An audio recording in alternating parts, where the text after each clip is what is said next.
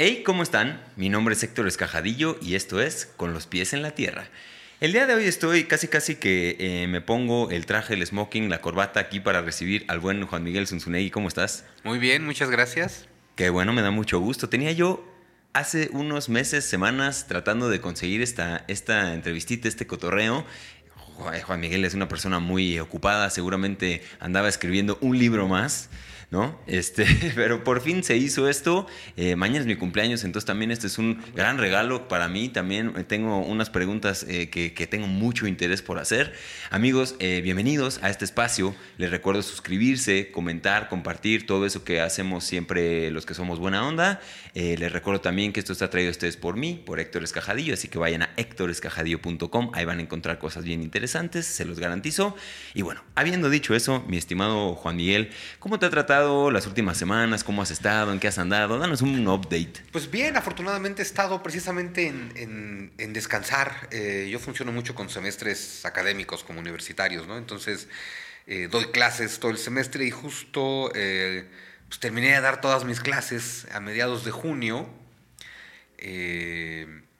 Luego lo que me pasa es que en los veranos es cuando escribo libros, pero bueno, se dieron las cosas de forma tal que el libro, el próximo libro va a salir en agosto, ya lo dejé escrito desde enero, entonces no tengo nada que escribir en el verano.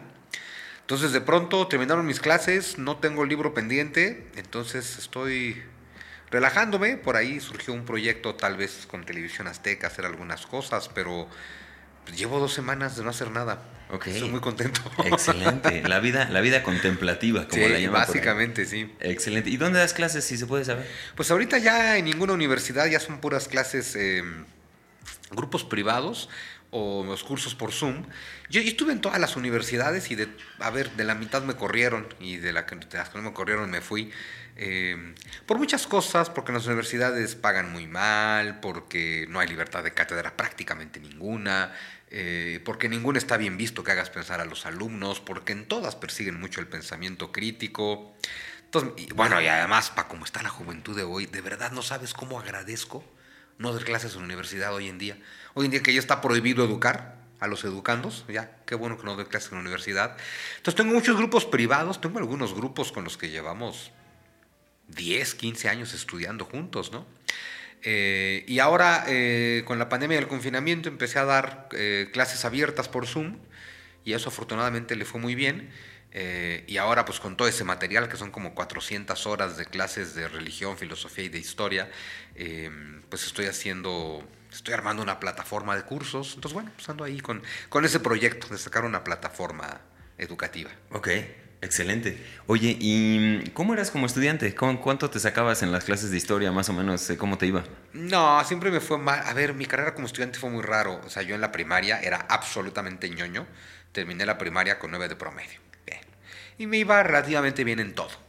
Eh, porque algo que he tenido siempre es una memoria dotada. O sea, me tocó memoria. Entonces, sin hacer gran esfuerzo, pues, el sistema educativo está basado en repetir cosas. Entonces, pues, si se trata de repetir, pues árale, ¿no?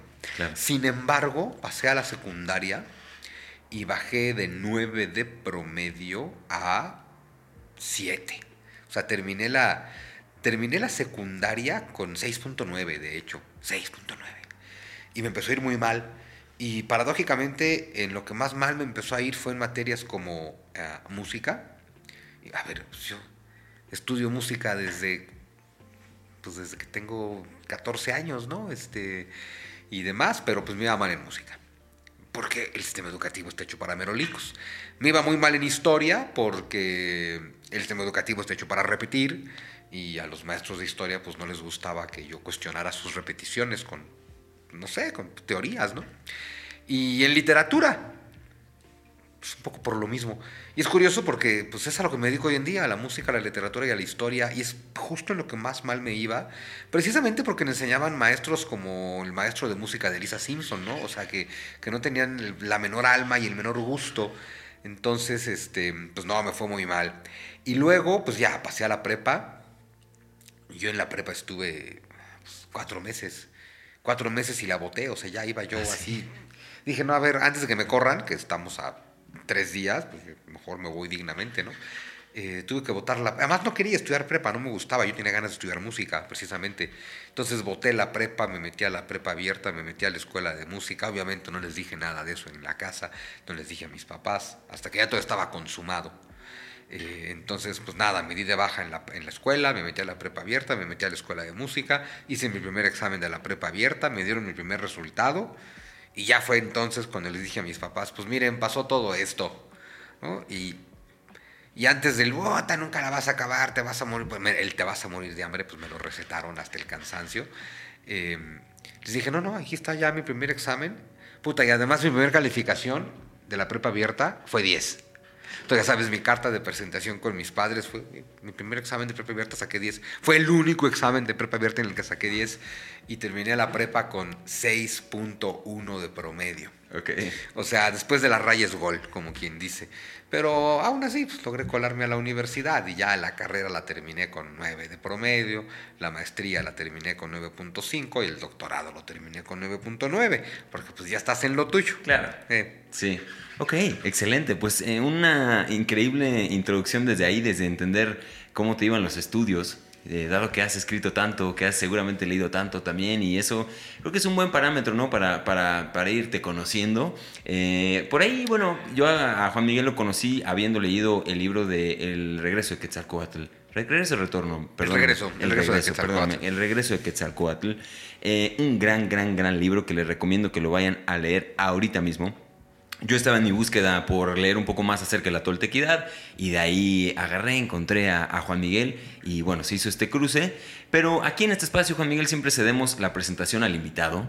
Eh, hacemos un pequeño ejercicio como si fuera una reunión familiar, eh, una especie de tardeada que en donde tú vas y conoces a gente que nunca has visto en tu vida, cómo te presentas con alguien que no te conoce. Y si me haces el favor de acercarte un pelín al micrófono, te lo agradecería. Listo, ya estamos más cerca. Venga. Pues con alguien que no me conoce, pues yo casi nunca me presento, pues hola, soy Sun Tzu. O sea, se acabó, no, no me gusta decir mucho de mí. En general procuro no hacerlo. Ok, ok. Y bueno, cuéntanos entonces ya la, la pregunta un poco más dirigida. Eh, ¿Cuántos libros has escrito? ¿De qué escribes? Eh, más o menos, eh, ¿cómo, se, ¿cómo se ve esta etapa de tu vida? Pues eh, está por salir el libro número, si mi cuenta está más o menos correcta, el 25. Entonces digamos que con los libros, afortunadamente, pues me va muy bien. Saqué mi primer libro, bueno, saqué un experimento de libro en el 2003, eh, un libro autopublicado, en fin. Estuvo bien, fue un buen experimento, eh, pues no pasó nada con él. Luego dejé un rato los libros, me dediqué más a la academia y ya mis... Empecé mi carrera literaria en 2010, que es cuando sale mi primera novela, El misterio del águila. Y pues del 10 para acá, eh, pues son 25 libros. Entonces está muy padre porque el promedio ha sido de dos libros por año. Pues lo cual quiere decir que, que funcionan, que, que, que, me va bien con ellos, que a la gente le gustan, que se venden y que, y que tengo la bendición de poder vivir de ellos, ¿no? Entonces, eh, pues sí, esa es la maravilla con, con los libros. Y en esta etapa de tu vida, como si, si fuera una serie de Netflix, ¿qué, ¿qué título le pondrías a esta etapa de tu vida? Híjole,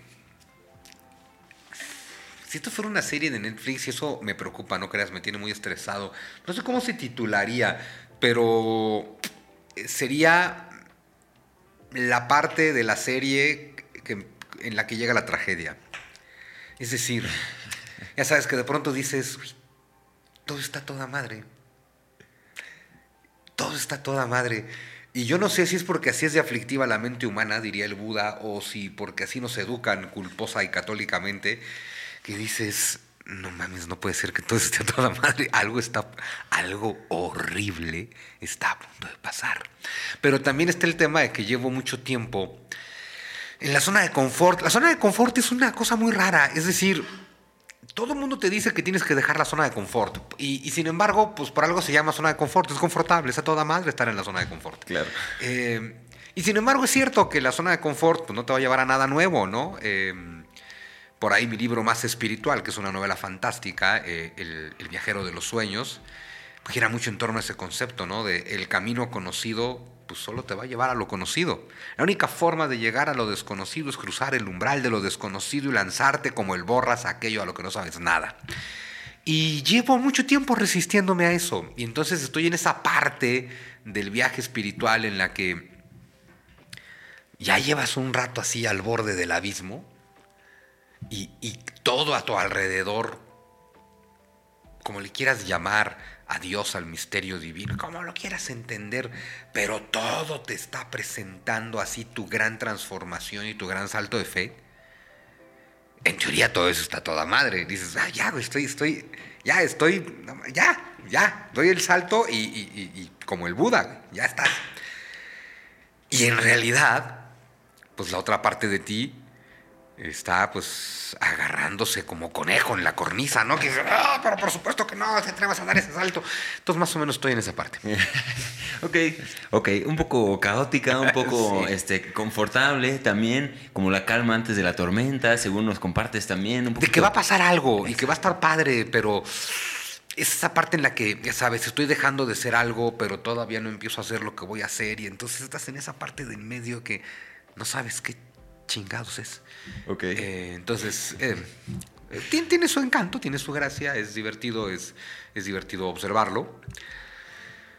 A veces te genera mucha creatividad, a veces te genera crisis de creatividad, a veces te genera crisis de fe. Sí, es una etapa caótica. Ok, ok, excelente. Ahora, si hablamos de, de, digo, tras tantos libros, ¿de qué le hace falta todavía escribir a Juan Miguel Zunzunegui? ¿O qué, qué, hace falta por decir? Eh, ¿qué, ¿qué, más, ¿Qué más tiene que decir Juan Miguel Zunzunegui a estas alturas? Pues tengo muchísimo que decir porque en realidad justo empieza la nueva etapa. Eh, pues es momento de salir del closet y me toca escribir sobre Dios.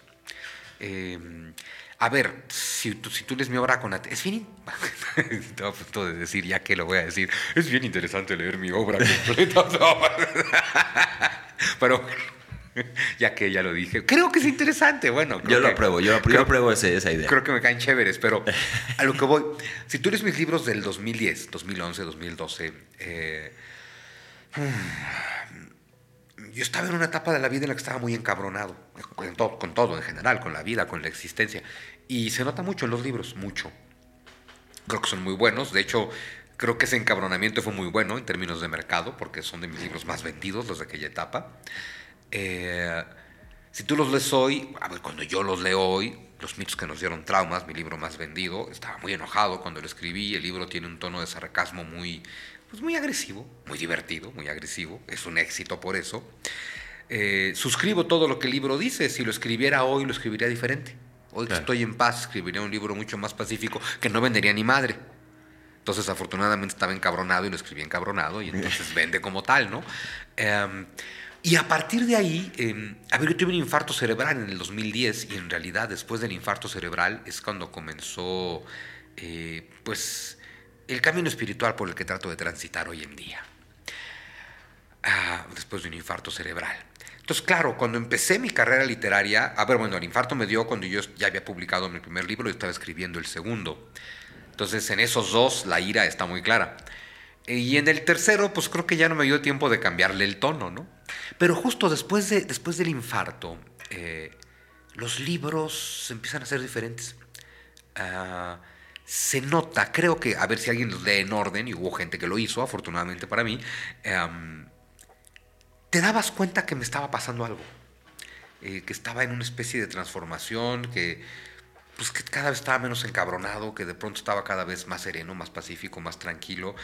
Y mis libros nunca dejaron de ser de historia, pero la historia se empezó a, convertir en un pretexto narrativo, en un pretexto literario, y mis libros entonces, con un pretexto histórico, acaban siendo súper espirituales. O sea, en realidad, eh, pues sí, esto voy a contar la historia de lo que sea, y al final siempre acabo en Dios. O sea, es, a ver, es curioso, mi libro de Hernán Cortés, uno diría, bueno, ¿qué, qué toque espiritual le podrías dar a un libro de Hernán Cortés. Por Dios, es un libro de Hernán Cortés, ¿no? Y la conquista de México. Y, eh, creo que es el más espiritual de mis libros. Eh, Pues porque así salió y porque acabé contando la historia del origen del culto guadalupano, que, a ver, que no tiene nada que ver con México, el culto guadalupano que surge en, Extremadura en el siglo XIII y que a su vez es una extensión de los cultos a las vírgenes negras, que a su vez es una extensión del culto a Isis. Entonces resulta que el culto guadalupano de España lo puedes rastrear hasta el imperio bizantino y que el culto guadalupano de México pues es una pues es un hijo del culto guadalupano de España y por lo tanto un nieto del culto, eh, del culto bizantino y ahí llegas hasta los misterios de Isis y te das cuenta cómo la Virgen de Guadalupe mexicana iconográficamente, místicamente, teológicamente está absolutamente relacionada con la Isis egipcia, ¿no? Y pues todo eso te lo acabo contando en el libro de Cortés, ¿no? O sea que se supone que es un libro más histórico, pero en ese sentido acabó siendo muy espiritual. Lo mismo pasó con el regreso de Quetzalcoatl, ¿no? Que era vamos a contar la historia de Mesoamérica. Para cuando terminé de escribir el libro, yo ya sabía desde el principio que se iba a llamar El regreso de Quetzalcoatl. Fue cuando lo terminé de escribir, cuando le puse el subtítulo, ¿no? Una historia sagrada de México, porque dije, órale, pues este libro es ya sabes esto de estarte comparando la, eh, toltequidad eh, pues precisamente con los cultos de Isis y Osiris y con la tradición persa y, e ir comparando la mitología mexica con la mitología hebrea este, y con la mitología hindú y, pues acabó siendo un libro súper espiritual, ¿no? Pero siempre con la historia em, como, como pretexto, como eje narrativo. Em, el libro que me voy a sentar a escribir a finales de año eh, se titula La muerte de Dios. Pues ese ya... Hombre, el eje seguramente seguirá siendo el eje narrativo seguirá siendo histórico, pero el libro va a ser muy filosófico, muy religioso, muy espiritual, porque es tratar de entender por qué en Occidente matamos a Dios. Eh, porque en el resto del mundo no está muerto. Es bien importante entender que Dios eh, está más vivo que nunca entre 1.800 millones de musulmanes ¿no? y, y entre 800 millones de hindús. Eh, entender que, que, solo en Occidente matamos a Dios, pero además entender que ni siquiera lo matamos todos juntos, que en realidad matar a Dios fue una conspiración de los ilustrados del siglo XVIII, que dejaron a una humanidad occidental muy huérfana, porque si tú ves hoy en día cómo funciona nuestra civilización, ves a todo el mundo renegando de la cristiandad, por muy buenas razones seguramente, pero ves a todo el mundo buscando desesperadamente eh, a cualquier saltimbanqui espiritual, ¿no? Y entonces aquí pegan todos los coaches que no pegan en sus países, ¿no? Y todos los gurús, entonces aquí pegan todos los hindús y todos los remedos de Osho y todos los Bikrams, y aquí en Occidente la gente busca desesperadamente en el Islam y en el budismo y en el yoga, y, y ahí estás buscando por todos lados.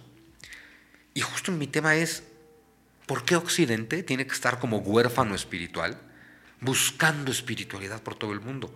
Y ojo, a mí me encanta la espiritualidad de todo el mundo, no estoy en contra ni del budismo ni del hinduismo, me encanta, me encanta, me encanta. El planteamiento es cómo, cuándo y por qué quedamos huérfanos de Dios y de espiritualidad. Porque, a ver, la búsqueda, este, este estar desesperadamente buscando en el Islam, en el Islam, el hinduismo, el budismo y el yoga y etcétera, quiere decir que Occidente está desesperadamente buscando a Dios, el único lugar en el que no lo quieren buscar es en la única tradición espiritual que tiene Occidente, que es el cristianismo. Y eso es porque evidentemente el cristianismo no supo ser una tradición espiritual, por eso la gente salió huyendo, y me parece que Occidente es una civilización huérfana de Dios. Entonces, eh, pues es un poco lo que quiero hablar en la muerte de Dios que estoy seguro que será el primero de una nueva serie de libros que ya no serán sobre historia, sino sobre religión y espiritualidad. Ok. Qué bueno que acabas con estas dos palabras, porque me interesa mucho entender dónde se traza la línea entre una y otra, desde tu propia noción, y quizá en, pocas palabras, ¿cómo meterías esa diferencia entre religión y espiritualidad? ¿Qué es del dominio de una y qué es del dominio de otra? Mm, yo creo que las, mm, yo creo que las dos buscan el misterio divino. Eh, pienso que la única diferencia es que la religión eh, está organizada, e institucionalizada y la espiritualidad no. O sea, la espiritualidad la entiendo como la búsqueda. La espiritualidad sería algo más místico, así lo entiendo yo, es decir, tu búsqueda íntima, privada, personal del misterio divino. Eh, La religión es, a ver, ¿para qué buscas por tu lado y para qué te das palos de ciego por todos lados si nosotros ya sabemos de qué lado más la iguana? Claro. ¿no? Entonces, mira, aquí ya tenemos este libro, ya tenemos estos, estos dogmas, ya tenemos estas oraciones, ya tenemos estos rituales, tú solo repítelos. Eh, así como lo dije ahorita, puede parecer que la religión es muy banal. Me parece que para mucha gente lo es y que acaba siendo banal para mucha gente porque, claro, cuando solo repites cosas, porque así es, sin entender a conciencia qué tipo de transformación mental estás buscando, pues, pues, sí, es la cosa más banal. No quiere decir que no pueda haber espiritualidad en la religión. Eh, yo, por ejemplo, yo no sigo ninguna religión. Eh, me considero profundamente espiritual. Eh, me gustan todas las religiones porque sé que todas buscan a Dios. en mis clases de religión, porque es lo que más me gusta dar, es siempre religión, les digo, a ver, hay que cambiar por completo el enfoque con el que estudiamos las diferentes religiones, porque si yo te digo que vamos a hablar de religiones comparadas, y te digo, a ver, vamos a ver el cristianismo y el hinduismo. De entrada parece que no tienen nada que ver, ¿no? Eh, y cualquiera te pregunta, ok, ya, en el cristianismo creen en Dios y en Jesús que es el Hijo de Dios, órale. Y entonces te preguntan, clásica pregunta, ¿en qué Dios creen los hindús? Y dices, no, y los hindús no creen en un Dios, creen en Dios, igual que los cristianos igual que los musulmanes, igual que los judíos, los hindús creen en Dios. No, pero ¿en cuál? Pues en Dios, güey. En Dios solo hay uno. Entonces, ah, no, pero si el hinduismo es politeísta, dices, no. El hinduismo es profundamente monoteísta. Parece politeísta porque hay que comprender que lo politeísta no son las religiones, sino los relatos.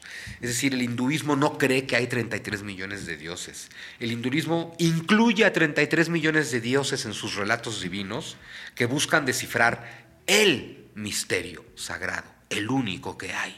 En el hinduismo tienen muy claro que detrás de su relato monoteísta, digo, perdón, de su relato politeísta, subyace una única realidad. Entonces es profundamente monoteísta igual que el Islam. Hay quien dice que el cristianismo no es monoteísta, que porque la Trinidad son tres dioses, y eso es que no entendiste la Trinidad. La Trinidad es una forma maravillosa de entender la unicidad. Le pega la mesa. Es una forma maravillosa de entender la unicidad de Dios. Entonces, por pronto es interesante, a ver, hasta los budistas, que en el budismo ni siquiera existe Dios. No que sean ateos, no que nieguen a Dios, ni siquiera usan el concepto, porque hay que entender que Dios es un concepto el misterio divino es innombrable. Dios es una palabra que tú y yo usamos para pretender que sabemos algo del misterio divino. Eh, así como el cristianismo o el hinduismo usan la palabra y el concepto Dios, el budismo no lo usa. Pero el estado mental al que buscan llegar con la iluminación es Dios. O sea, al final nos perdemos en los relatos nos perdemos en los símbolos, en lugar de entender que el relato y el... A ver, cada religión usa relatos y símbolos diferentes. Por eso parecen diferentes. Solo son diferentes relatos, diferentes caminos, diferentes símbolos para indagar en el mismo misterio.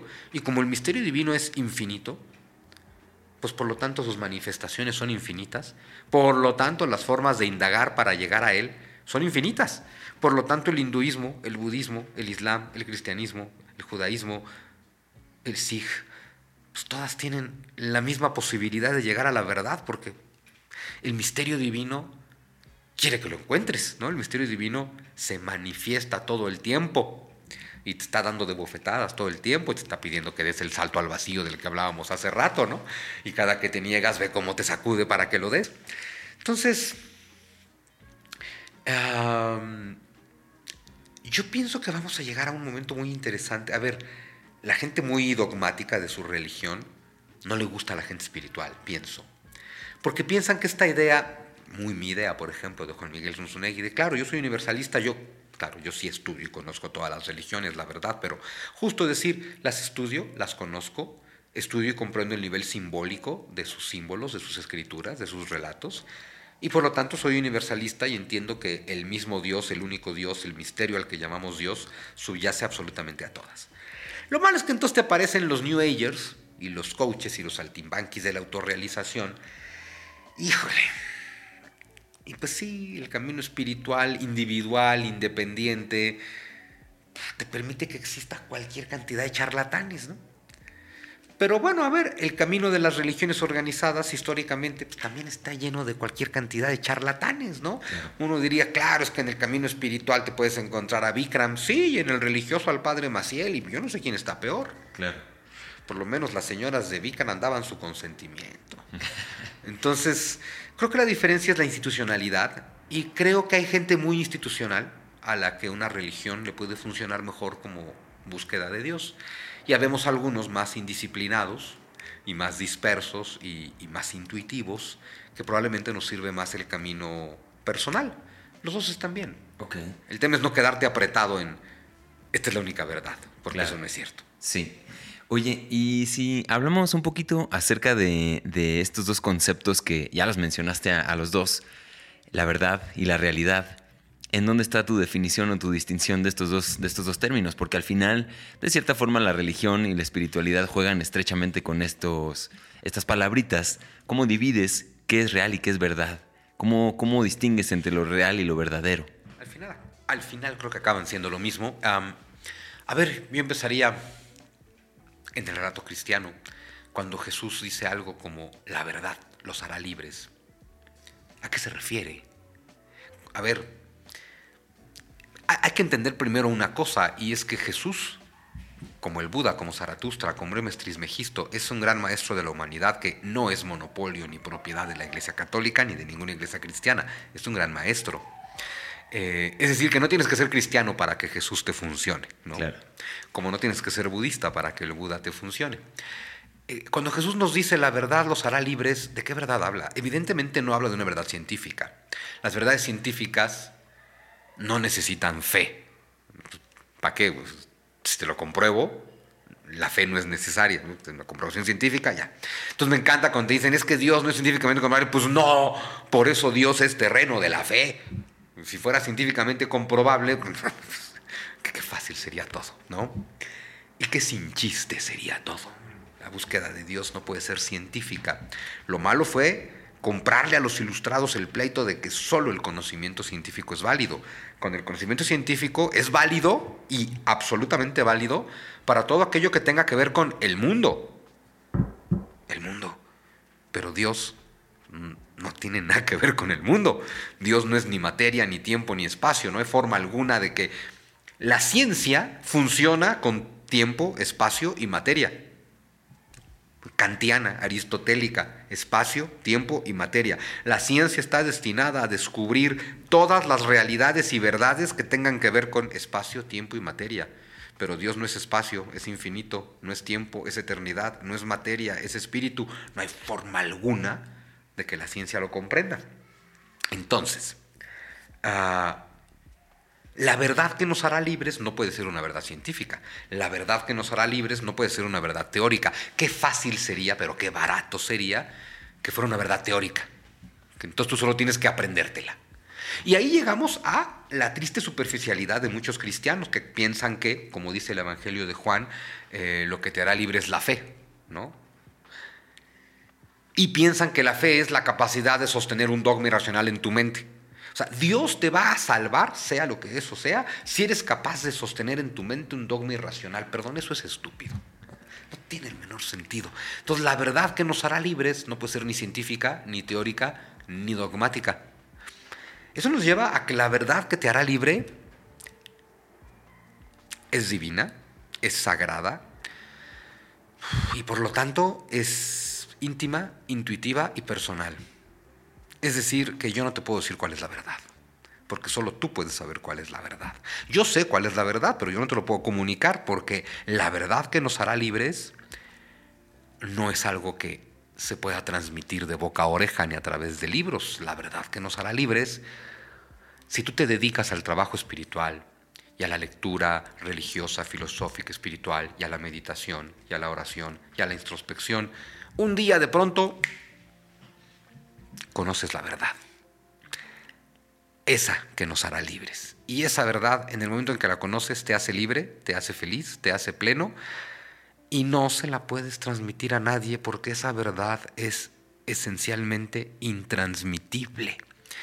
Entonces, esa es la verdad. Entonces, ¿qué te dije de la verdad? En realidad, nada. Te puedo decir que todo lo demás no es la verdad. que las verdades absolutas que compartimos los seres humanos son categorías kantianas, son constructos sociales, no son la verdad. La única verdad es Dios. Y Dios no es un dogma, ni un concepto, ni una teoría, es una experiencia. Y esa experiencia no la puedes tener tú por mí ni yo por ti, solo la puedes tener tú. Y una vez que la tienes, eso es la verdad.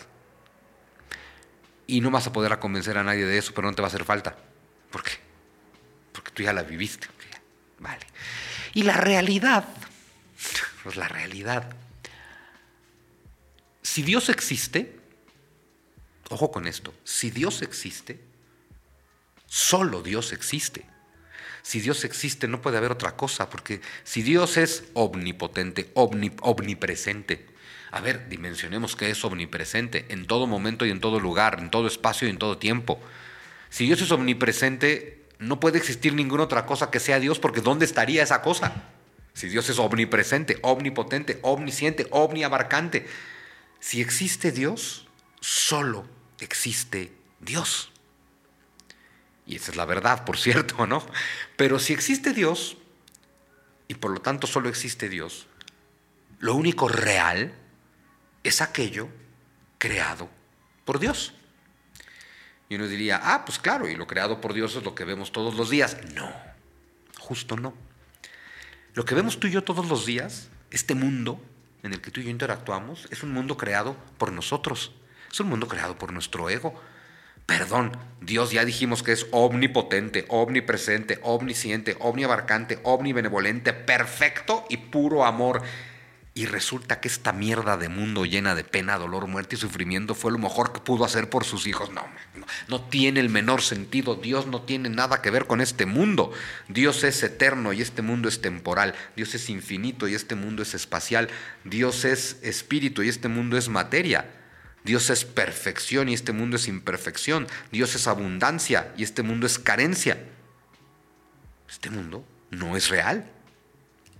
Lo real eso es lo que dirá cualquier hindú. Pues justo, a ver, pero fíjate qué interesante. ¿Qué hicieron los ilustrados en Occidente? Ante esta dicotomía que te acabo de presentar, Dios es estas perfecciones y el mundo es esta mierda. Los ilustrados dijeron, a ver, si Dios es toda esta maravilla amorosa y el mundo es esta cosa terrible, pues es obvio que Dios no existe. Suena lógico, la verdad. Pero cualquier hindú les hubiera dicho, oigan, espérense, ¿Por qué se precipitaron en su decisión?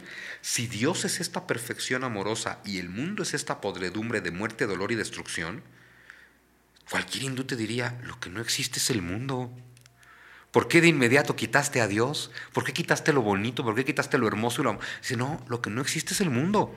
Esto que tú estás viendo es una proyección de tu ego. Esto que estás viendo no es real. Lo real es un mundo eterno, perfecto y absoluto. El Buda le llama la tierra pura, Jesús le llama el reino. Y tanto Jesús como el Buda nos dejaron una cosa muy clara y es, está aquí, aquí, frente a ti y a mí, frente a nosotros, dentro de nosotros. Por lo tanto, no es una cosa física, ni es un momento temporal, es un estado mental. Ese estado mental es la realidad y la verdad. Ok. Pues muy completa la, respuesta, el análisis absoluto de qué es verdad y qué es real. Eh, y, continúo, continúo para no, para no, para no este, cortar tu inspiración, porque ya estás empezando a sacar estas gotitas de. ¿no? Y ah, cierras con este tema: el Buda, Cristo, hablaste de Hermes. ¿Qué es lo primero que se te viene a la mente cuando te digo la palabra maestro? ¿Cuál es la utilidad de los maestros en la sociedad. Si no, si, si no hay maneras, ya, ya hablaste de que nadie te puede compartir la verdad. Entonces, ¿para qué queremos maestros? ¿O quién es un maestro? Ah. Cuéntame ahí algo. A ver, le llamamos grandes maestros. Para mí, pues, los grandes maestros son todos aquellos que han recibido, sin que nos pongamos a divagar y a disertar cómo, pero han recibido, han obtenido una sabiduría de algún plano que pareciera estar más allá de este mundo, aunque pareciera es muy importante, y que han descubierto formas, que han descubierto cómo funciona la mente y que han descubierto formas y caminos para transitar el mundo. Porque lo que han descubierto todos los grandes maestros, como bien lo dijo el Buda, es que el mundo es esencialmente sufrimiento.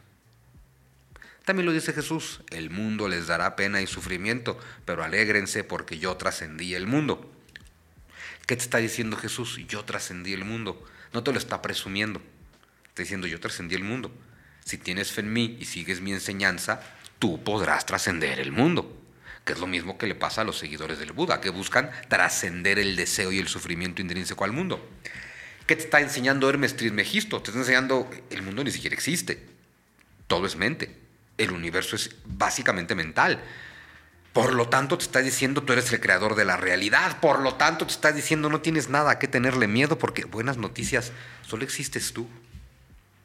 Que te diría cualquier, eh, cualquier hindú de la tradición advaita, ¿no? de la unicidad absoluta, te diría no tengas miedo de nada. Solo existes tú, soñando el sueño del mundo. Entonces los grandes maestros han descubierto eso, han descubierto cómo trascender este mundo de sufrimiento y cómo llegar a una realidad distinta. En tradiciones como la hebrea les llaman profetas, eh, en tradiciones como la hindú les llaman gurús o les llaman maestros, en la tradición eh, budista, pues justo son budas, son iluminados, Ojo, en la tradición cristiana uno pensaría que solo es Jesús, el Cristo, el, que también es un Buda, pues. Pero mm, solo es porque en la tradición cristiana no se comprende bien a los santos, pero va a ver, perdón, tenemos unos iluminados de primer nivel en la santidad cristiana, ¿no? Francisco de Asís, Teresa de Ávila, Felipe de Jesús, pues eh, se pican el ombligo con el Buda, sea donde sea que estén, ¿no? Eh, todos los grandes maestros son estos, bueno, a ver, Platón, Pitágoras, Pitágoras, bueno, Platón, Platón como iluminado, nadie ubica a Platón como iluminado cuando es justo lo que es, por eso su filosofía no tiene sentido racional. Em, te enseñan a eso, a trascender el mundo. Eh, de diferentes formas, con diferentes métodos y desde diferentes concepciones. A ver, vamos a...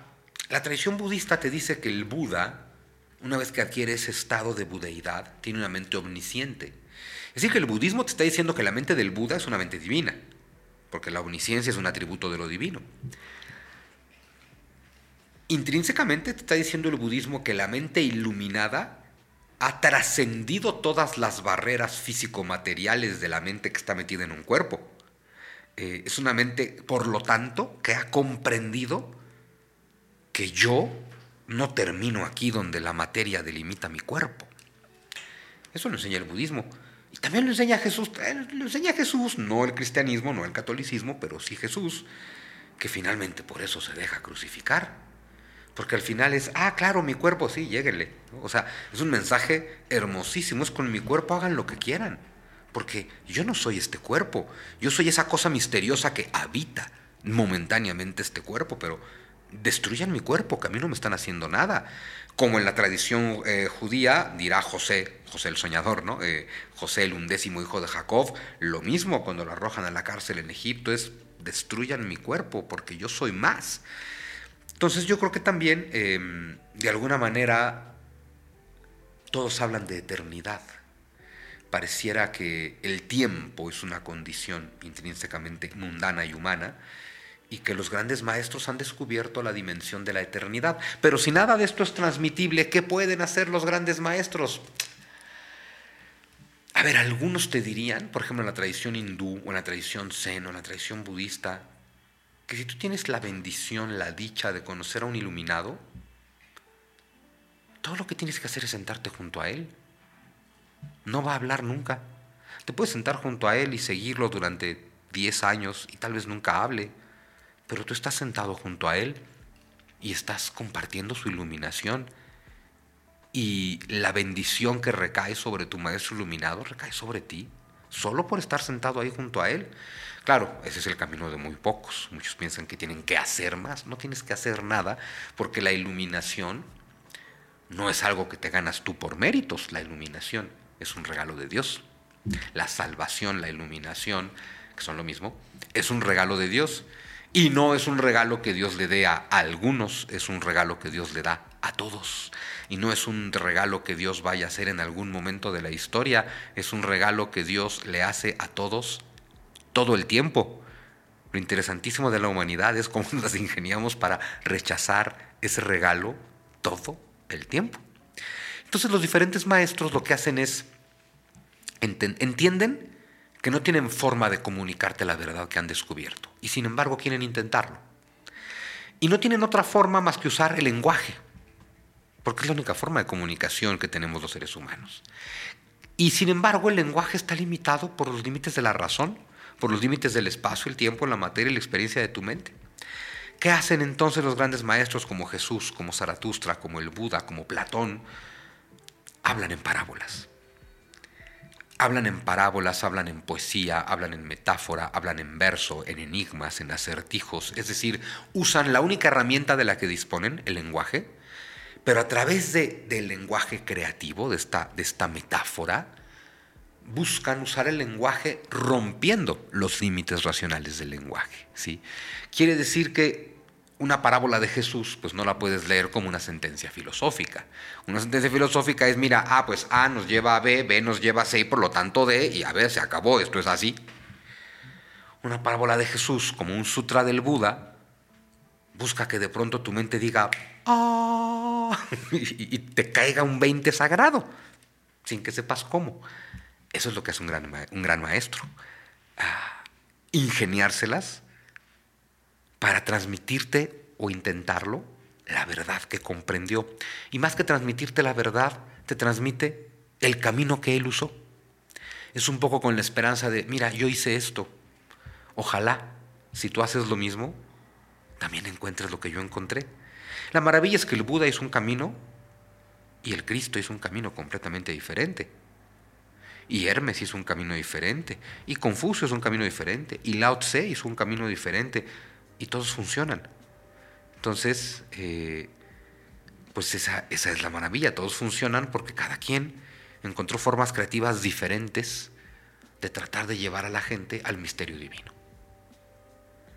Redondeando entonces una persona que sabe cómo o que supo cómo transitar, que tiene esta capacidad para compartir eso a otros caminares, ¿no? A otros andares. Por ahí fue la respuesta muy completa. Que tienen la capacidad, quién sabe por qué, pero la tienen. Ok, excelente. Me encanta, me encanta esto que dices también de cómo eh, es a través de la poesía, es a través de las parábolas. No, no nada es tan directo. Cuando hablamos de estos, de estos términos y logramos descifrar cómo es que funciona el cosmos, pues no es obvio, no es claro. No se puede llegar de A, B a C a D y tiene que haber este tipo de expresión y comunicación para transmitirlo. Es que fíjate, es muy, es muy de los sutras budistas hablarte de la vida y la muerte, o de los sutras eh, taoístas. Y hay parábolas clasiquísimas, ¿no? Que todo el mundo ha escuchado hasta en boca de, de quien sea, ¿no? Pero de, ves una flor, una flor bellísima, una flor hermosa, y entonces te enamoras perdidamente de la belleza de esa flor. ¿Qué hace una persona con poca conciencia? Dice, amo esta flor, la quiero para mí, la arranca, se la lleva a su casa pero la flor que está en tu casa no es la flor que te llenó de amor. Porque la flor que te llenó de amor estaba viva en el rosal. La que te llevaste a tu casa está muerta porque la mataste, porque querías poseerla. Y hay cosas que no son susceptibles de ser poseídas. La otra opción es, ¿qué diablos? Puedo venir diario a verla aquí donde está porque me encanta y la amo, ¿no? Que es como decir, claro, la rosa viva es lo que te llena de amor, pero no puedes poseerla, pero puedes admirarla. Si te confundes y confundes la belleza con las formas en las que la belleza se manifiesta y te llevas la flor y la matas, no hay forma de que algo muerto te llene de amor. Pasa lo mismo con el lenguaje filosófico y con el lenguaje poético. El lenguaje eh, lineal, filosófico, científico, es el lenguaje de los es el lenguaje de los este, de los silogismos finalmente, ¿no? Lo aprendimos en la prepa, entonces si esto es así y esto es así, pues entonces esto es así. Y no importa si tú lees esto mil veces, si la, premisa A es esta y la premisa B es esta, por lo tanto, la premisa C es esta. Y si lo lees diez mil veces, va a ser lo mismo. La poesía. Es decir, es un lenguaje muerto. Lo que tenía que decir quedó dicho en cuanto fue escrito. La poesía, la metáfora, ¿no? Este lenguaje está vivo porque cada vez que lo lees y cada vez que alguien distinto lee lo mismo, tiene un significado diferente. Entonces, por eso los grandes maestros no son filósofos. Por eso Platón no hace filosofía. A ver, lo que es que lo vimos en la prepa y en la clase de filosofía y pensamos que es filósofo, pero Platón es todo menos racional. Platón habla en mitos. Y Platón hace relatos mitológicos porque lo que está buscando es, es transmitirte su conocimiento de lo sagrado. Aristóteles, que no comprendió lo sagrado, pues por eso te habla en silogismos. Y por eso te lleva de la manita A, B, C y D. Y por eso es un genio de la lógica. Pero nunca se encontró con Dios. Platón se hablaba de tú. Esa es la diferencia. Claro. Hablemos ahora de uno de estos otros temas eh, dignos de, reflexionar y, que ya mencionaste ahorita también brevemente, y eso, es el tiempo, ¿no? hay, una, hay una parte que no, no has hablado tú mucho de este tema de, ser historiador. Bueno, aquí el señor es un gran historiador, o, eso, eso dicen por ahí, ¿no? Así se te reconoce. Eh, y hay un tema muy particular que a mí me llamó mucho la atención en este libro de, del regreso de Quetzalcoatl, que es este, este, esta comparativa que haces en torno a la interpretación del tiempo de cómo Occidente, por llamarlo de una manera, lo ve de, manera, de forma lineal y cómo en la antigua Toltecayotl, en estos mundos más orientales, porque desde mi entender la toltequidad se parece más al oriente que al occidente, ahorita podemos compartir acerca de eso, pero cómo hay una interpretación más de un tiempo cíclico. Es una cuestión que pasa una y otra vez y por lo tanto los hechos no tienen tanta importancia como lo tienen en Occidente. ¿no? En Occidente es muy importante saber cuándo, quién, cómo y dónde. Y en Oriente, como todo se repite y como todo se repite, una vida es probablemente insignificante. Lo que es significante son estos símbolos que permanecen y que vuelven a surgir.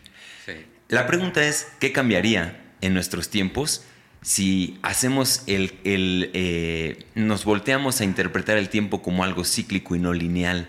qué cambios podrían existir en cómo percibimos la vida. Eh, tíranos ahí una reflexión en ese, en ese término. Bueno, es que por un lado no tengo idea porque pues, soy occidental, ¿ves? Y entonces mi mente... A ver, yo puedo tratar de comprender a nivel muy profundo y abstracto cosas del tiempo y creo que las comprendo, pero mi mente fue formateada con el tiempo lineal, porque nací en Occidente. Entonces yo he estudiado la tradición tolteca, la tradición hindú, la tradición persa, la tradición griega, la tradición egipcia, la tradición mesopotámica, que todas son lineales y cíclicas. Y creo que las comprendo, pero al mismo tiempo comprendo que no es cierto, que no las comprendo y que no las puedo comprender. No las puedo comprender porque yo no crecí con el tiempo cíclico, yo crecí con el tiempo lineal. Claro hago otra reflexión similar en el regreso de Quetzalcóatl, es decir, no es lo mismo que tu lenguaje se exprese con letras y palabras, como el nuestro, o que se exprese con glifos, como el de los toltecas o los chinos o los mayas. Y yo puedo tratar de comprender cómo se supone que entiende el mundo alguien que tiene una lengua expresada en glifos, pero no lo sé. Claro. No lo sé. Del mismo modo que si yo aprendo a hablar, hablar alemán, puedo hablar alemán, pero no sé cómo entiende el mundo un germanoparlante. Dicho esto, mm, es interesante tratar de entender cuándo empezamos a contar el tiempo de manera lineal. Ah, hasta los griegos todavía se habla de ciclos y de etapas de la humanidad y todavía el pensamiento, el concepto del tiempo es, es cíclico. Es cíclico entre los griegos, es cíclico entre los egipcios, es cíclico entre los sumerios, es cíclico entre los persas, es cíclico aquí, por supuesto, tanto entre los mayas como entre los toltecas. ¿Quiénes tienen en todo ese mundo antiguo? Solo hay un pueblo que cuenta el tiempo de forma lineal, y son los hebreos. Porque los hebreos cuentan el tiempo desde la creación del mundo. Ningún otro pueblo cuenta el tiempo desde la creación del mundo. Todos los demás pueblos asumen ellos mismos que han establecido un momento arbitrario en la historia para empezar a contar. En Roma te dice, ah, estamos en el año 700 después de Roma, después de la fundación de Roma. En Grecia, ah, estamos en el año tercero de la decimoquinta Olimpiada, porque son cíclicos, ¿no? Eh, los hebreos, desde su propia concepción, no tienen un momento relativo. Porque ellos, a ver, antes de la creación no hay nada, ni siquiera tiempo, porque ni el tiempo ha sido creado, porque el tiempo es una creación de Dios. Por lo tanto, el tiempo y la existencia empiezan a existir juntos. El tiempo y el ser surgen de la mano. Y son lineales porque los hebreos son los primeros que tienen una concepción radicalmente distinta, que es todo empezó, empezó porque Dios lo hizo empezar y todo terminará porque Dios lo hará terminar. Pero solo empieza una vez y solo termina otra vez. Esa es la gran novedad del pueblo hebreo. Novedad no significa bueno ni malo. Pero todos los demás pueblos es, no, no, no, a ver, lo que terminó fue una etapa. Lo que termina es otra etapa. Y después de que esta etapa termine, va a empezar otra, que va a volver a terminar. Y que entonces va a empezar otra, que va a volver. Y así. Eso lo saben todos, menos los hebreos. Los hebreos generan este pensamiento convencidos de que el tiempo empezó a transcurrir en un evento, que es la creación, y dejará de transcurrir en un evento, que es el fin de los tiempos. Y dado que la creación no dependió de ti sino de Dios, el fin de los tiempos tampoco depende de ti sino de Dios, pero con esto se acaba todo. Todo, y no sé de dónde lo sacaron, ¿eh? hay que decirlo, no tengo idea de dónde lo sacaron. Todos los demás pueblos están convencidos del tiempo cíclico. ¿De dónde viene la idea del tiempo cíclico y es hermosa? Viene de la idea de que Dios respira. Dios inhala y exhala. Entonces cada vez que Dios exhala, ahí tienes el Big Bang. Dios exhala y el universo se despliega, dirían los, neoplatónicos. Como Plotino, el universo se despliega. Y, a ver, hasta la semana pasada el universo tenía 13.800 millones de años. Y digo hasta la semana pasada porque los datos de la James Webb dicen que, que no, que tiene como 27.000. Da igual, eso es una inhalación de Dios. O sea, eso es Dios haciendo... Y luego viene el Big Crush, ¿no? El repliegue, que es Dios. Dios inhalando y Dios exhalando. Entonces, claro, para los hindús, que así entienden a Brahman, Dios, de hecho Brahman significa expansión y se refiere a esta expansión de la respiración. Los neoplatónicos como Plotino a la creación le llaman el pleroma. Y el pleroma, la palabra pleroma, que significa la totalidad de la creación, viene de la misma palabra griega de donde viene pleura, que es el pulmón. Porque el pleroma es justo la existencia que crece y se, se expande y se contrae se expande y se contrae como tus pulmones o como tu diafragma, o simbólicamente y entre comillas, como los pulmones y el diafragma de Dios, ¿no? Es decir, todos los pueblos, menos los hebreos, entendieron Dios como algo infinito y eterno, y por lo tanto su creación como algo infinito y eterno, y por lo tanto la inhalación y la exhalación como estos ciclos divinos. Por lo tanto, cuando uno termina es porque debe empezar otro. Pero los hebreos se imaginan a Dios como un Señor, separado de ellos y del mundo. Si respira o no, les da igual. Creó el mundo una vez y lo terminará una sola vez. Y esta es la tradición que verá el cristianismo, la forma judía de entender el tiempo, que de pura casualidad va a coincidir muy bien con la forma romana de entender el tiempo. Porque así como los judíos dicen yo cuento el tiempo a partir de que mi Dios creó el mundo, los romanos te dicen, yo cuento el tiempo a partir de que nosotros creamos el mundo civilizado. Entonces por eso cuentan después de Roma y también crean un mundo lineal. La tradición cristiana absorbe un calendario de tipo romano y absorbe la tradición judía de Dios creó solo una vez y terminará con todo solo una vez, le quitas lo cíclico al mundo y le quitas lo sagrado porque todo en el mundo es cíclico. Todo en el mundo te está anunciando que el tiempo es cíclico. Los equinoccios y los solsticios, las estaciones, eh, el yin y el yang en el sol y la luna. Todo es cíclico, pero la tradición occidental se las ingenió para matarlo. Pues wow.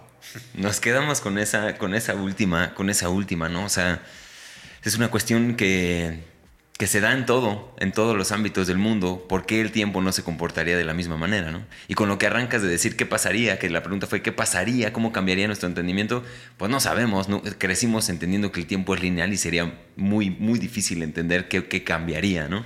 Eh, ahora, en un tema, si nos vamos a, esto, porque, bueno, quise meter esta pregunta del tiempo para empezar a hablar de la historia, ¿no? Y, más que hablar de historias o hablar de, cosas o hechos en particular, es cómo, podemos interpretar la historia y de qué, nos sirve, ¿no? Como humanos, entender y jugar con este, este vehículo. Si pudieras eh, antropomorfizar a la historia, si la historia fuera una persona, ¿cuál sería el rol en la sociedad de esta persona? Engañar. Engañar. Sería una persona cargando un costal lleno de máscaras y su rol sería engañar, contarte una versión a ti y a tu enemigo contarle una versión diferente y al que los vea a los dos contarle una versión diferente y a cada uno le va a contar la historia que a cada uno de ustedes le conviene. A ti, ese personaje con mil máscaras, te va a contar la historia de cómo tú tienes toda la razón y cómo ese desgraciado tendría que venir de rodillas a pedirte perdón. Pero esa misma persona que es la historia, a ese desgraciado le va a contar la historia en la que tú eres un maldito abusivo y que qué bueno que él finalmente se fue de aquí.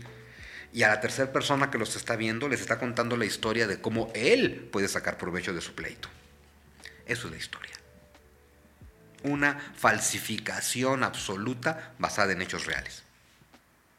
Muy interesante esto.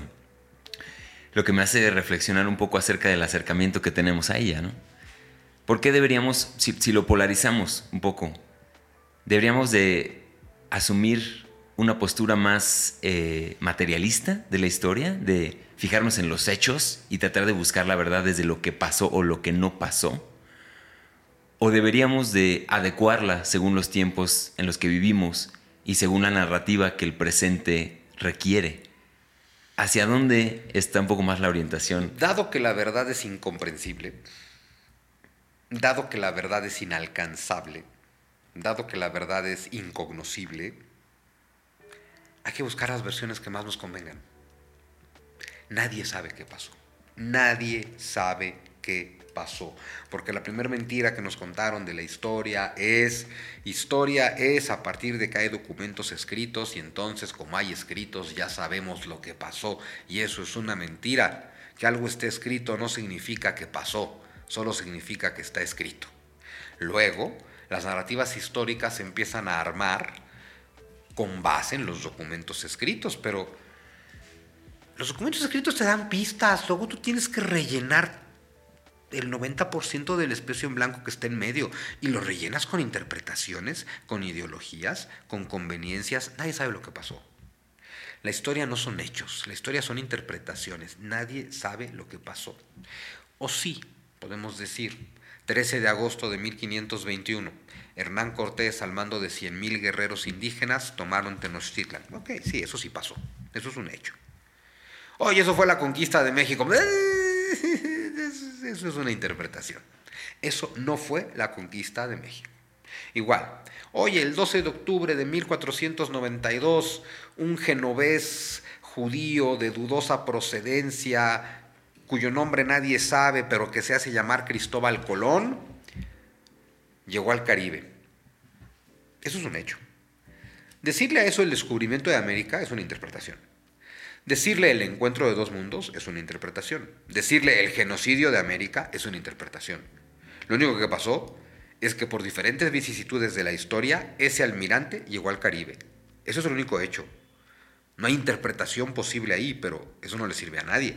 La historia está hecha de interpretaciones. Entonces, por lo tanto, deberíamos de seguirla manejando de esta manera no, tampoco. Deberíamos usar la historia para aprender a perdonar, pero es lo único para el que no, nos enseñan a usarla. Es decir, la historia para pretender que conocemos los hechos es absurdo. Nunca vas a comprender los hechos. Eh, y tendrías que asumir que la versión que te cuentan de la historia no es correcta y que la que te cuenta el otro güey tampoco es correcta y que la que te cuenta Sunsunegi tampoco es correcta.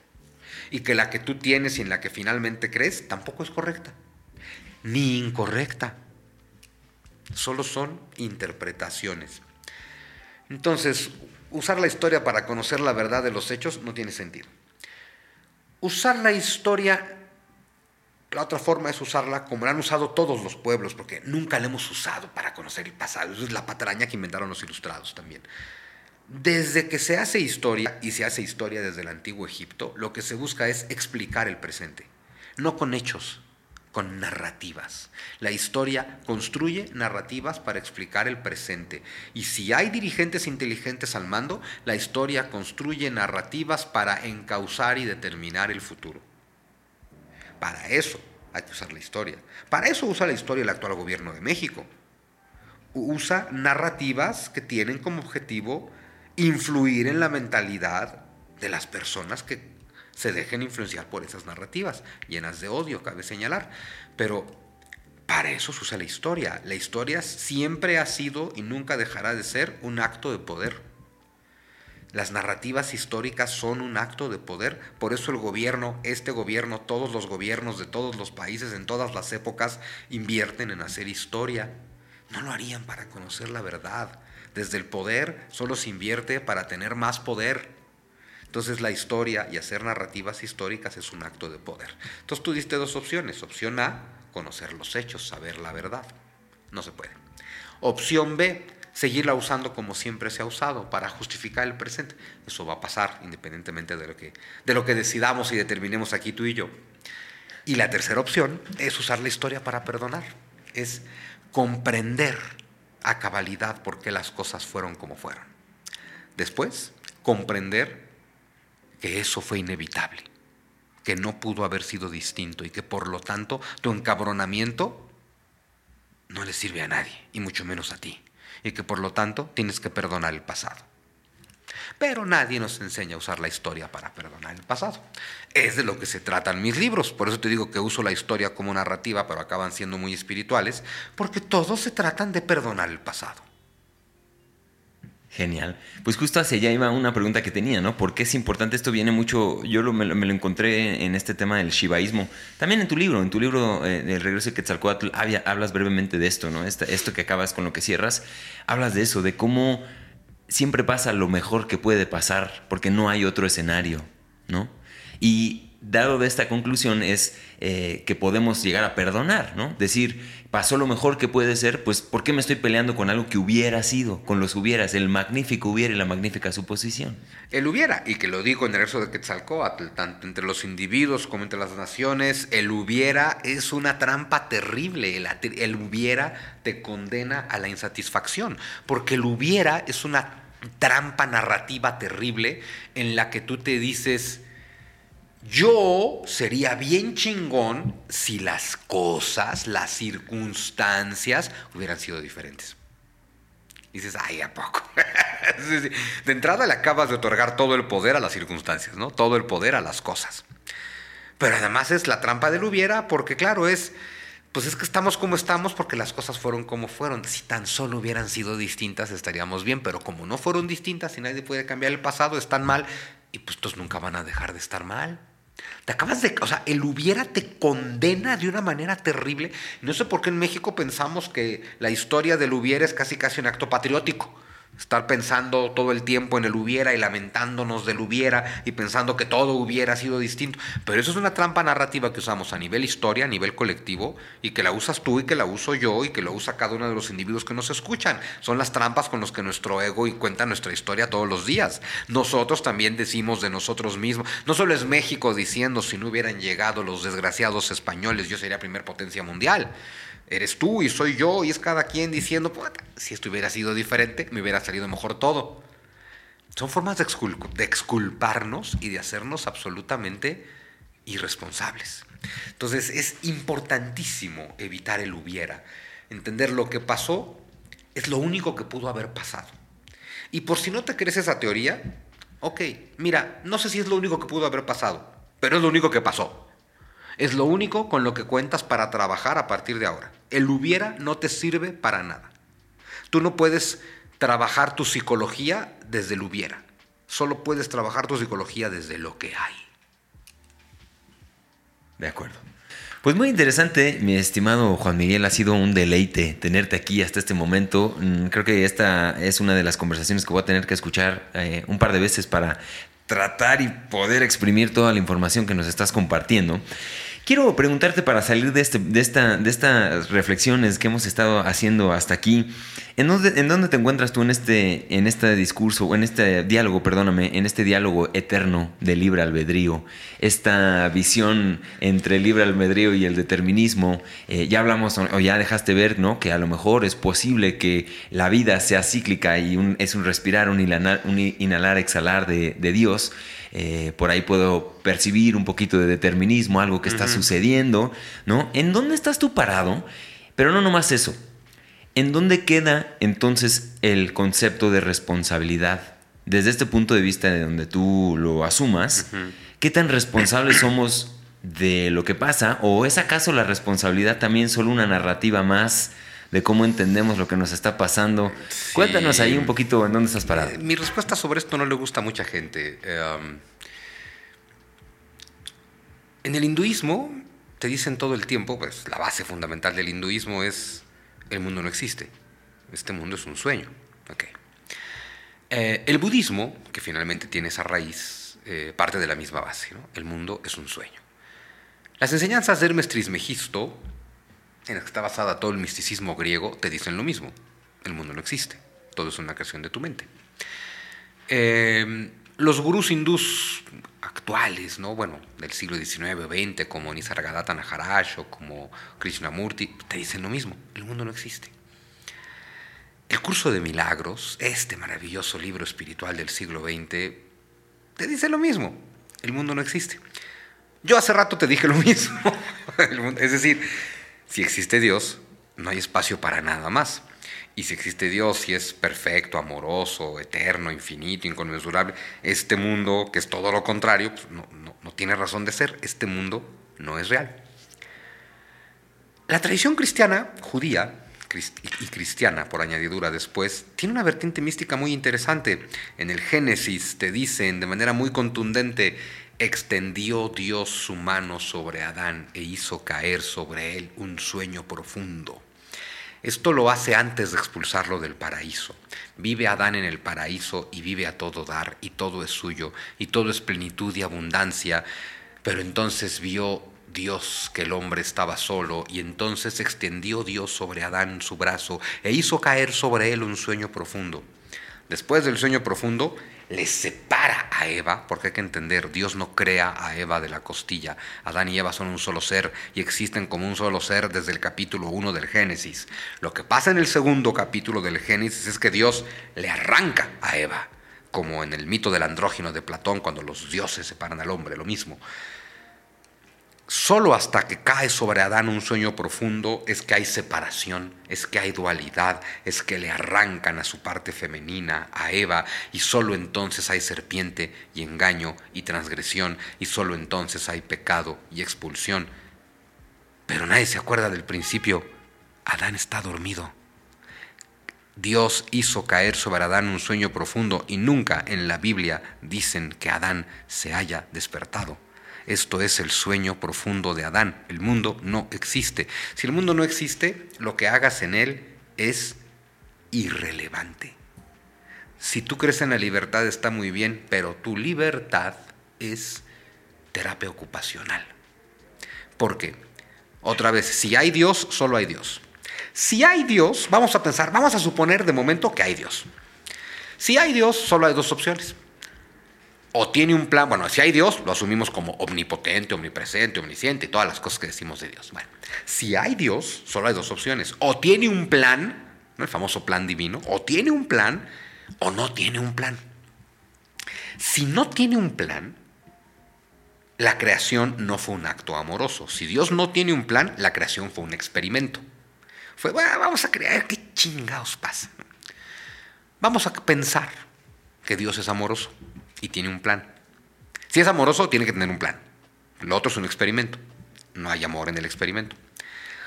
Dios, que además de todo lo que hemos dicho es amor absoluto, infinito, inconmensurable, incondicional, por lo tanto tiene un plan. ¿Estamos? Entonces, ok, vamos a suponer que hay Dios y que hay plan. Entonces Dios tiene un plan y crea. Y entonces crea al hombre y lo dota según pensamos de libre albedrío. Entonces tendríamos que preguntarnos, Dios tiene un plan. El libre albedrío del hombre puede alterar el plan de Dios? Porque si el libre albedrío del hombre puede alterar el plan de Dios, es un plan muy pinche. Y desde luego no es de Dios. El plan de Dios es perfecto, porque Dios es perfecto. Entonces, si hay Dios y hay plan, el plan de Dios es perfecto. Pensar que una morusa cósmica como el hombre pueda alterar el plan de Dios es ridículo. Entonces no nos queda más que pensar que no, que el hombre no puede alterar el plan de Dios. Pero si pensamos que el hombre no puede alterar el plan de Dios, entonces el libre albedrío es terapia ocupacional, porque eso quiere decir que va a pasar lo que tenga que pasar independientemente de lo que tú hagas, como dice Jesús, que se haga tu voluntad y no la mía. Como dice el profeta Muhammad, que es la base de todo el Islam, es entrégate, ríndete por completo a la voluntad de Dios. No porque Dios necesite de que tú te rindas para que su voluntad pase. No, no, no. Su voluntad va a pasar. Es la voluntad de Dios. Ríndete para que no sufras. Como diría cualquier estoico. Lo que te hace sufrir no es la realidad, es tu resistencia a la realidad. ¿Qué es la realidad? Lo que pasa es la realidad. Así de simple. Lo que pasa es la realidad. ¿Qué es entregarte a Dios? Pues es entregarte a lo que pasa, porque está pasando lo que Dios quiere. Oye, ¿cómo que está pasando lo que... Porque en el mundo pasan cosas terribles.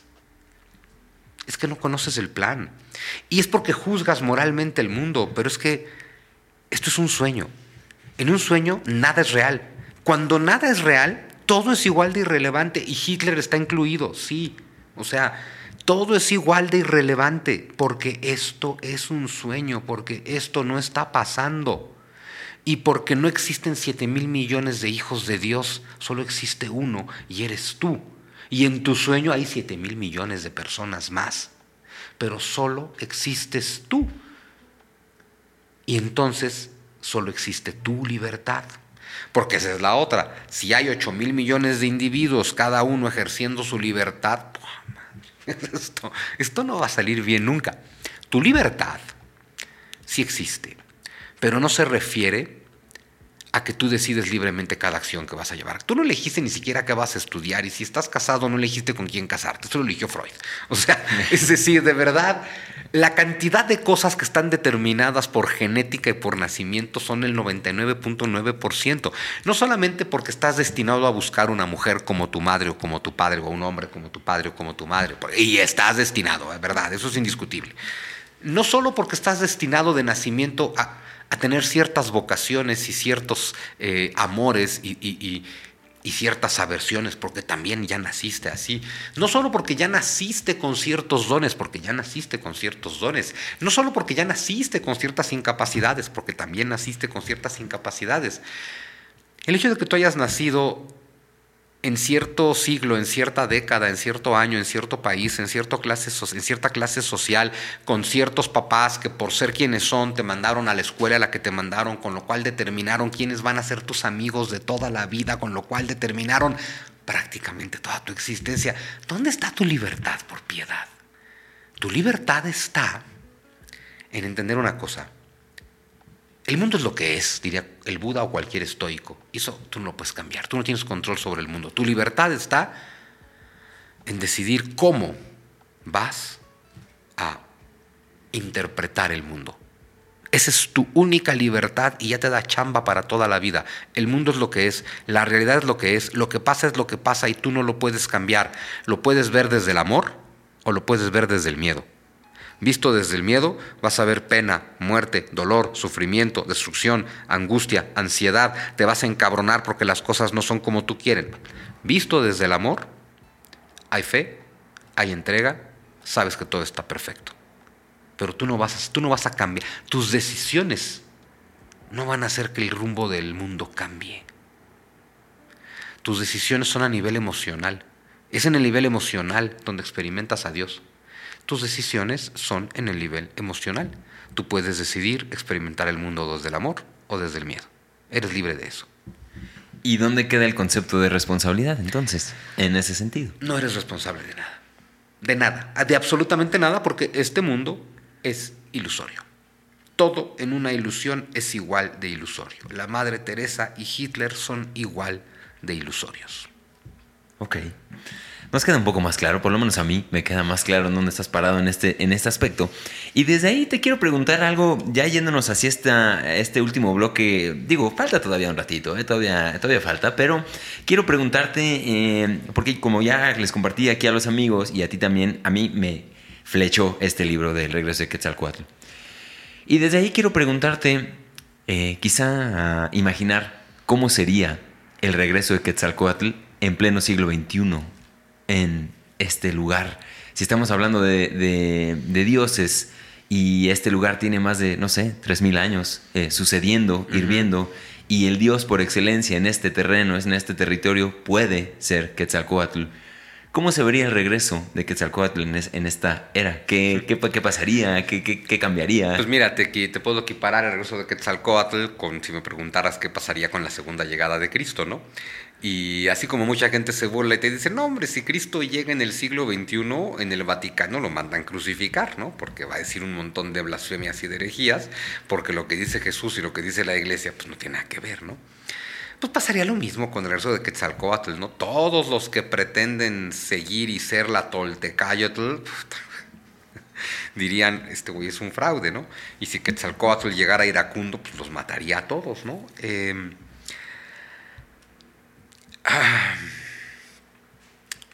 Quetzalcoatl, trato de hacer mucho énfasis de eso en el libro, representa la unión de las dualidades. Y la unión de las dualidades implica que ya no existe el conflicto. También por eso digo que Quetzalcoatl no va a volver, porque Quetzalcoatl solo vuelve cuando hay unión, cuando hay armonía, porque eso es lo que es Quetzalcoatl. Eh, por lo tanto, uno diría, claro, por eso tiene que venir ahora que hay tanto conflicto para acabar con él. Y dices, no, la chama de acabar con el conflicto no es de Quetzalcoatl, es tuya. Tú acabas con el conflicto y entonces llega Quetzalcoatl. Pero es que tenemos esta visión muy infantil de Dios o los dioses, porque, a ver, Quetzalcoatl es Dios, es un símbolo de Dios. De los dioses como Dios, este señor, este superpapá, este superhéroe, este güey superpoderoso, que dice, bueno, ya que diablos, están bien pendejos, los voy a ayudar, y entonces mete mano en la historia y lo cambia todo. Eso no es Dios. Entonces, hay tanto conflicto que Dios va a venir a poner paz. No el conflicto no se acaba cuando Dios mete mano para meter paz. Dios aparece cuando tú metes mano para acabar con el conflicto. Es un estado mental. Entonces el regreso de Quetzalcoatl simboliza lo mismo que la segunda llegada de Cristo. Es cuando Quetzalcoatl regresa a tu corazón. Es cuando Cristo vuelve a nacer, no en la historia, en tu corazón. Es absolutamente simbólico. Es cuando tú logras llegar a ese estado mental en el que trasciendes la dualidad inherente al mundo y logras unificar tu mente y erradicar todo conflicto. Entonces, si Quetzalcóatl existiese, ¿no? Como, como personaje, como serpiente emplumada, y dependiera de la concordia para aparecer, pues a México no va a volver nunca. No sabemos vivir en paz. Ok. Ahora, ya que nos estamos situando aquí en, hablar de estas, de estas tierras, de estas realidades, de, aquí en donde vivimos tú y yo, si avanzaras 100 años en la historia, ahora normalmente la historia implica ir atrás y volver aquí. Si tú pudieras hacer una especie de visualización de aquí a 100 años, que muy poca gente habla del siglo XXII, es algo de lo que me he dado mucho cuenta, que, que nadie lo tiene muy claro. ¿Qué etapa estaríamos viviendo ahora? ¿Cómo llamarías eh, a este? Y, como mensaje a, la gente de en 100 años que seguramente van a tener acceso a esto, eh, ¿cuál sería el nombre de la etapa o cómo describirías esta etapa que estamos Yo creo que en 100 años no va a haber nadie escuchando esto. Ni escuchando nada. Okay. Nosotros no damos para 100 años. Em, ni somos tan importantes como para que sea necesario. Por lo menos no con cuerpo. O sea, si nuestros cuerpos físicos se extinguen, no importa. Nosotros somos eternos. A ver, pues no sé. Eh, es que la humanidad está absolutamente guiada por el egoísmo. Entonces, uno puede ser muy optimista y ver con mucha esperanza, pues claro, a ver, descubrimos e inventamos cada cosa a los seres humanos. Perdón, a ver, bueno, ahorita nos puede dar mucho miedo la inteligencia artificial y está bien que nos dé miedo, pero a ver, eso, la inteligencia artificial nos pone en un nivel casi divino. La inteligencia artificial habla de que, de que somos proverbiales. La inteligencia artificial habla de que nuestro cerebro, nuestra mente, no tiene límites. una mente, como la mente humana, capaz de llegar al espacio, capaz de mandar un telescopio que puede observar qué pasó tres segundos después del Big Bang, capaz de hacer una vacuna para acabar con el COVID y capaz de hacer la inteligencia artificial, esa mente humana es capaz de erradicar todos los problemas, todas las guerras y toda la hambruna. No lo hace porque no quiere. Y no quiere porque la mente está hallada por el egoísmo. Y esa es la única revolución que no hace ningún revolucionario. Todos quieren cambiar las cosas. Pero lo único que quieren cambiar es saber que dejen de ser estos los que joden, porque me joden a mí. Oye, ¿qué, ¿qué, propones? Pues estar acá en el lado de los que joden a otros. Porque ningún revolucionario ha cambiado eso. Nunca han cambiado que deje de haber jodidos y jodedores. Solo dicen, ah, por fin me puse del otro lado, ¿no? Y ya que estás del otro lado dices, ah, claro, con razón les gusta tanto la desigualdad a estos desgraciados. Cuando estás de este lado de la ecuación es súper chévere. Nadie hace la revolución a la que te conmina el Buda, a la que te conmina Jesús, a la que te conmina Hermes, Pitágoras, Platón, eso no la hace nadie. Tu transformación personal. Entonces, mientras esta humanidad eh, esté guiada por el egoísmo, ¿qué vamos a ver en 100 años? Una colonia humana en Marte y los seres humanos matándose como bestias salvajes en África. Eso es lo que vamos a ver. Ok.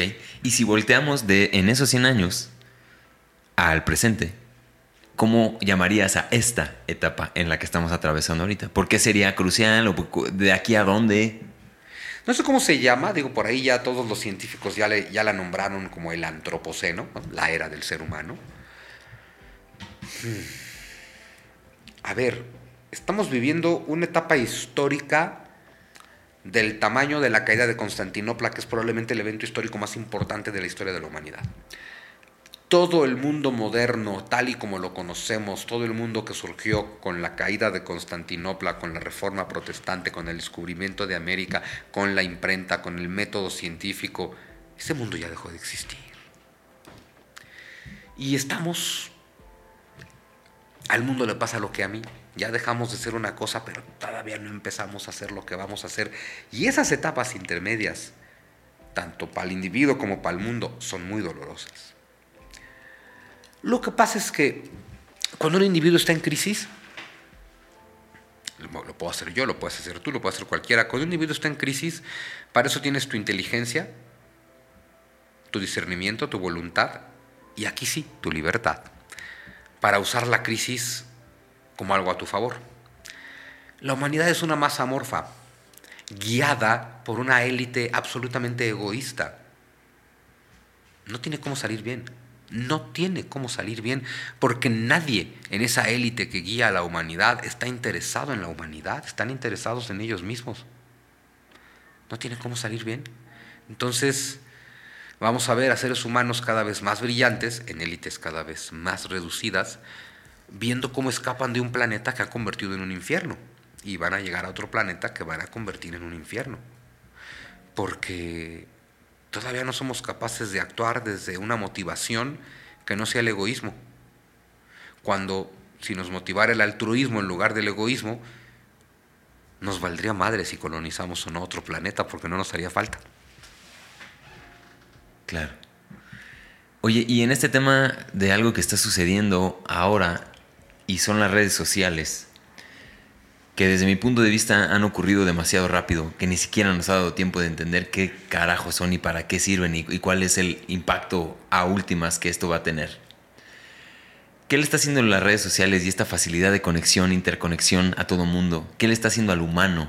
¿Cuál es tu lectura detrás de ese tema? Las redes sociales son como todo lo que hacemos los seres humanos, un medio y no un fin, por lo tanto no son ni buenas ni malas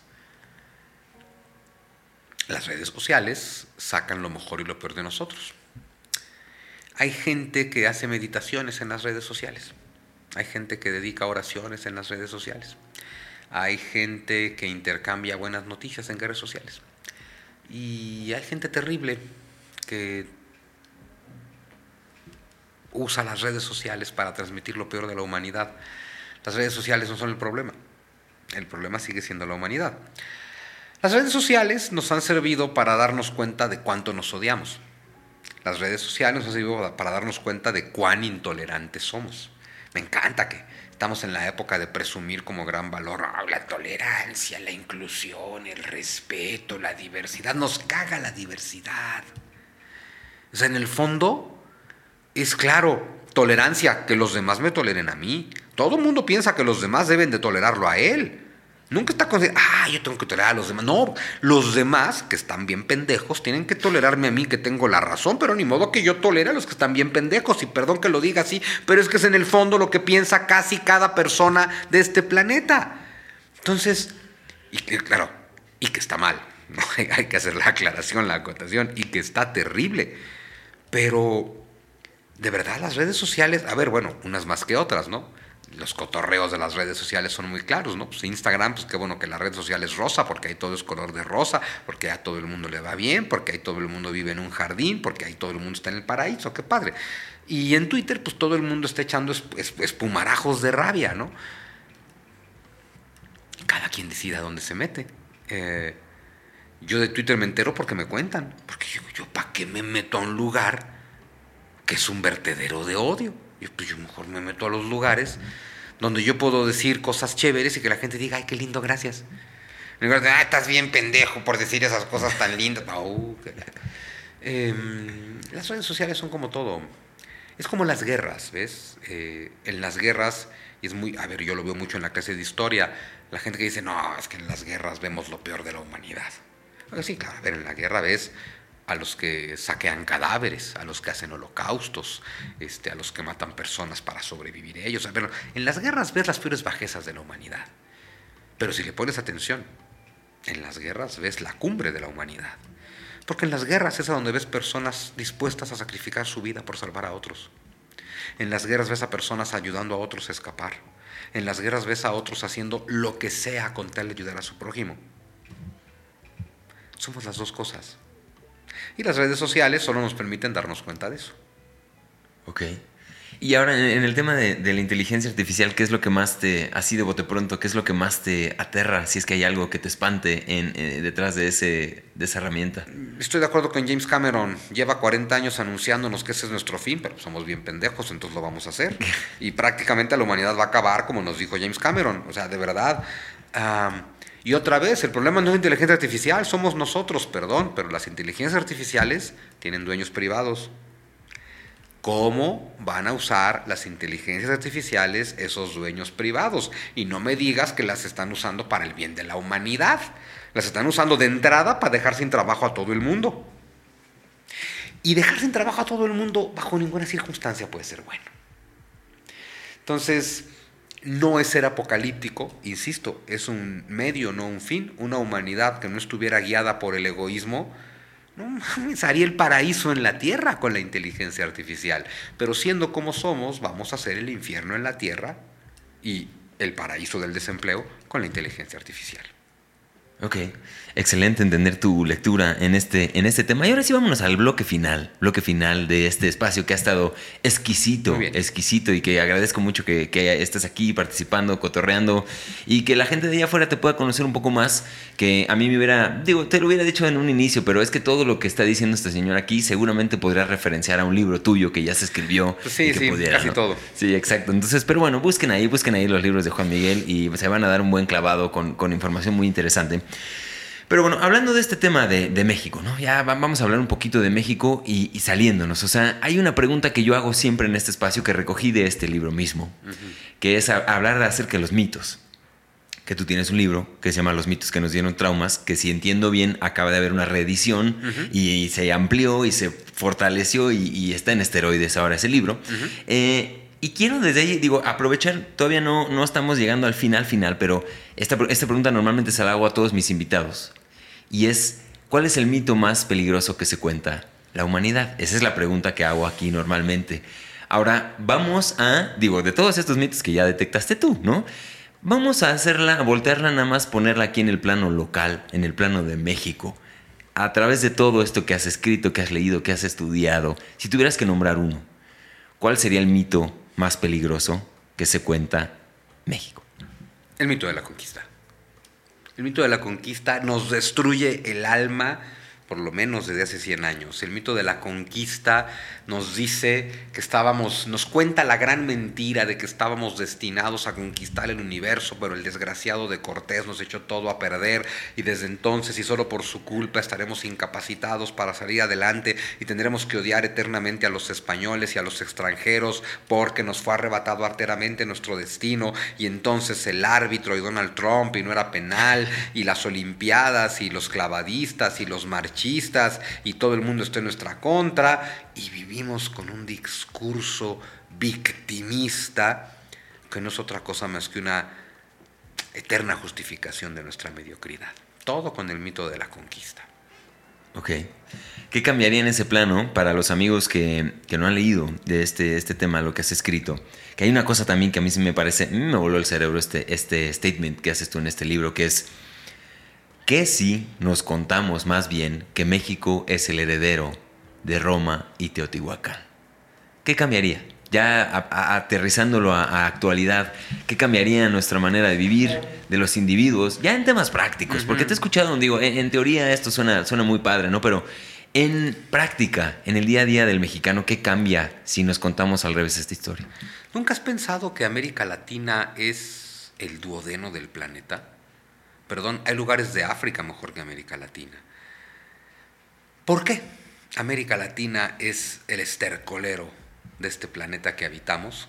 Es porque somos parias, es porque somos huérfanos, es porque somos exiliados, es porque no tenemos hogar, es porque no tenemos cultura y es porque no pertenecemos a ninguna civilización. ¿Qué pasaría si nos contáramos una historia diferente? Seríamos una civilización, seríamos la hispanidad lo que somos, solo que no lo sabemos. Es decir, hoy en día, ¿a qué me refiero por civilización? Bueno, tenemos muy claro, existe una civilización china, limitada a China y alrededores. Bueno, una civilización rusa, órale. Por civilización me refiero a, toda una cultura que se extiende a lo largo de, de un espacio en las ciudades y por mucho tiempo. Y existe una civilización occidental, varios países formando una civilización occidental, Europa y Norteamérica. La gran pregunta es si la América hispana es o no es parte de la civilización occidental. Yo siempre digo que sí, pero es para tratar de meternos como huérfanos en algún lado. La verdad es que nosotros no tenemos civilización, pero somos 550 millones de hispanohablantes entre América hispana y España. Somos 550 millones de individuos que entendemos el mundo en el mismo código lingüístico y por lo tanto compartimos la misma mentalidad. Somos 550 millones de individuos capaces de entendernos en el mismo código y además de compartir la misma lengua entre tantos, que ya es mucho, compartimos un territorio unido, pero además compartimos una cosmovisión porque compartimos la misma tradición religiosa, aunque sea para negarla. Ah, la América hispana y España juntas tendrían todo para ser no solo una civilización, la hispanidad, sino para que esa civilización hispana liderara el mundo por encima de Occidente. Pero no podemos porque como civilización estamos destruidos. Y no nos destruyeron, bueno, sí nos destruyeron los ingleses, pero en realidad nos destruimos nosotros mismos contándonos las historias que nos contamos sobre nosotros mismos. Si toda la América hispana pudiera aceptar que somos tan hijos de los indígenas americanos como de los castellanos que llegaron, seríamos una civilización planetaria y no el basurero del planeta. Así de fácil. Así. Ok. Ahora, si nos, si nos ponemos en un plano global y, y lo traemos todavía más localmente, a hablar de México en particular, con este reacomodo internacional y este, esta como en el planeta se están, dicen que se están moviendo los polos, creo que geopolíticamente también está ocurriendo algo similar. ¿Cuál es la oportunidad más grande que tiene México en particular en este momento? México no tiene oportunidad.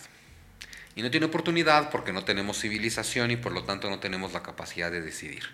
El mundo está viviendo un proceso de desglobalización, donde vamos a ver la creación de una serie de bloques dominados por, una, por un grupo de potencias. A México le toca Norteamérica y Estados Unidos, punto afortunadamente. Afortunadamente, porque si no nos toca China, Rusia.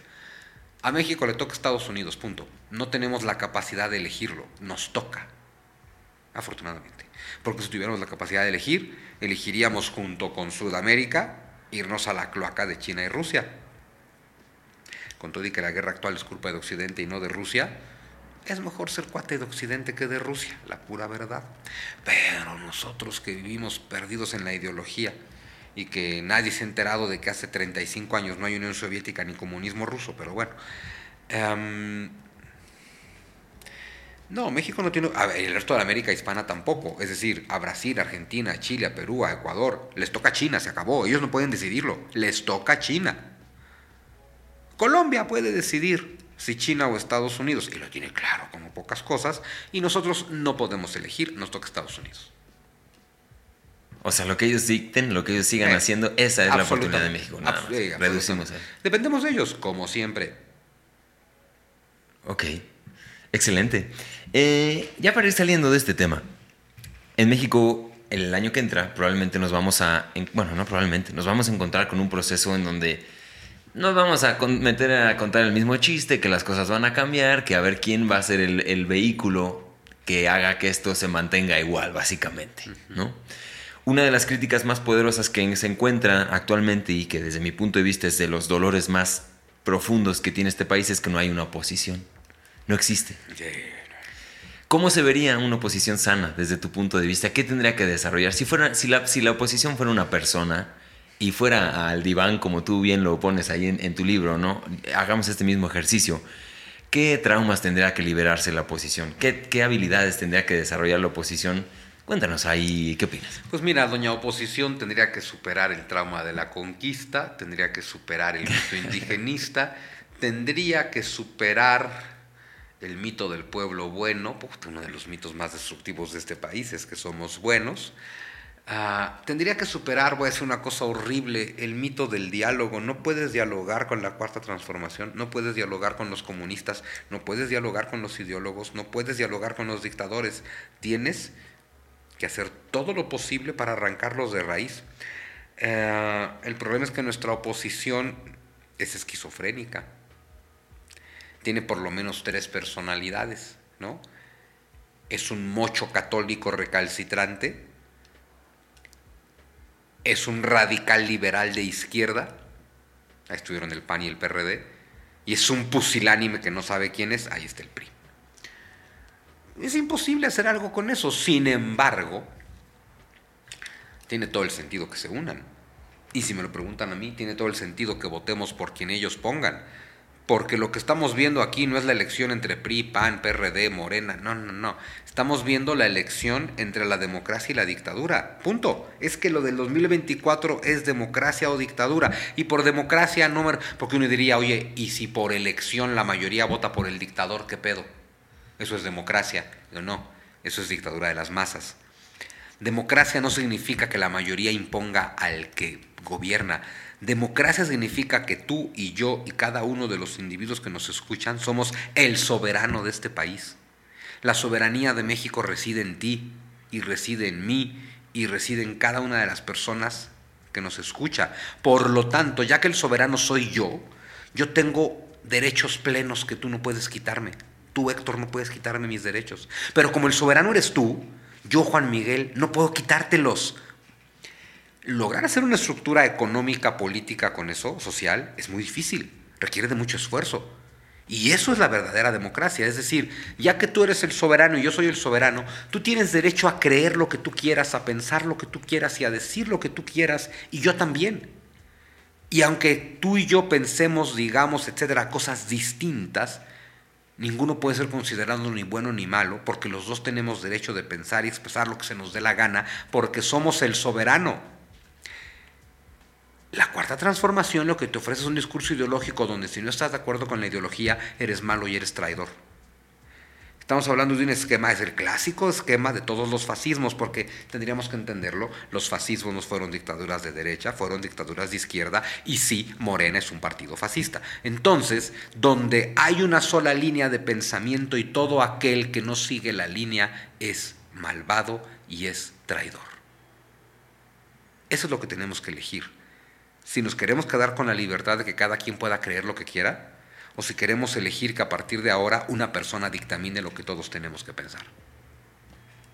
Así era la Edad Media, así era la era monárquica, así era la Inquisición católica de la que escapamos en la Ilustración, y es a lo que vuelven todos los comunismos. Un solo güey determina cómo piensan todos. Y ese güey en general está bien pendejo. Ya. Sí, es lo que hablaba. Hace poco vino un amigo que, que hablaba de que la sociedad actual seguimos en el, en el mundo feudal. Seguimos en la Inquisición. Todas estas cosas siguen presentes en el día de hoy, que ya no son tan evidentes y ya se manifiestan de otras maneras, pero que siguen aquí, siguen aquí. Y bueno, eso es un poco lo que nos toca el, el año que entra. Eh, una última pregunta de este tema eh, social, del que se habla mucho y es el patriarcado. Te escuché decir también un- una idea de, no porque llegue una presidenta, que es lo que mucha gente cree, ¿no? Que mucha gente dice, sí, claro, pues escojamos a la mujer para que esto se... ¿Qué tiene que pasar? En, en pocas palabras, y, y vamos, a, vamos a tirar un poco, o, o una respuesta un poco más utópica, ¿no? Porque creo que aquí a la audiencia le estamos, le estamos, eh, le estamos llenando el vaso de, de petróleo. Eh, vamos a tirar una utopía hacia qué tendría que pasar en la, en, en- en la actualidad para realmente empezar a cambiar el, el patriarcado. Es lo que ya dijimos. Es que la humanidad está guiada por el egoísmo y no por el altruismo. Héctor, el patriarcado no existe. El patriarcado es el mito de las feministas del siglo XXI. Me acabo de ser sumamente impopular. El patriarcado no existe. ¿A qué me refiero con que el patriarcado no existe? El patriarcado no es que los hombres estén al mando. Perdón. ¿Quién es el ser humano, uno de los seres, uno de los 10 mayores hijos de puta de este planeta hoy en día es una mujer, ¿no? Se llama Christine Lagarde y es la directora del Banco Mundial. Tiene una postura donde si los viejitos no pueden trabajar y producir riqueza, hay que aplicarles eutanasia, que se mueran. Perdón, es mujer. ¿Qué? Hemos desarrollado este discurso donde las mujeres son intrínsecamente buenas por ser mujeres. El cromosoma Y trae metida la maldad y el cromosoma X trae metida la bondad. No es cierto.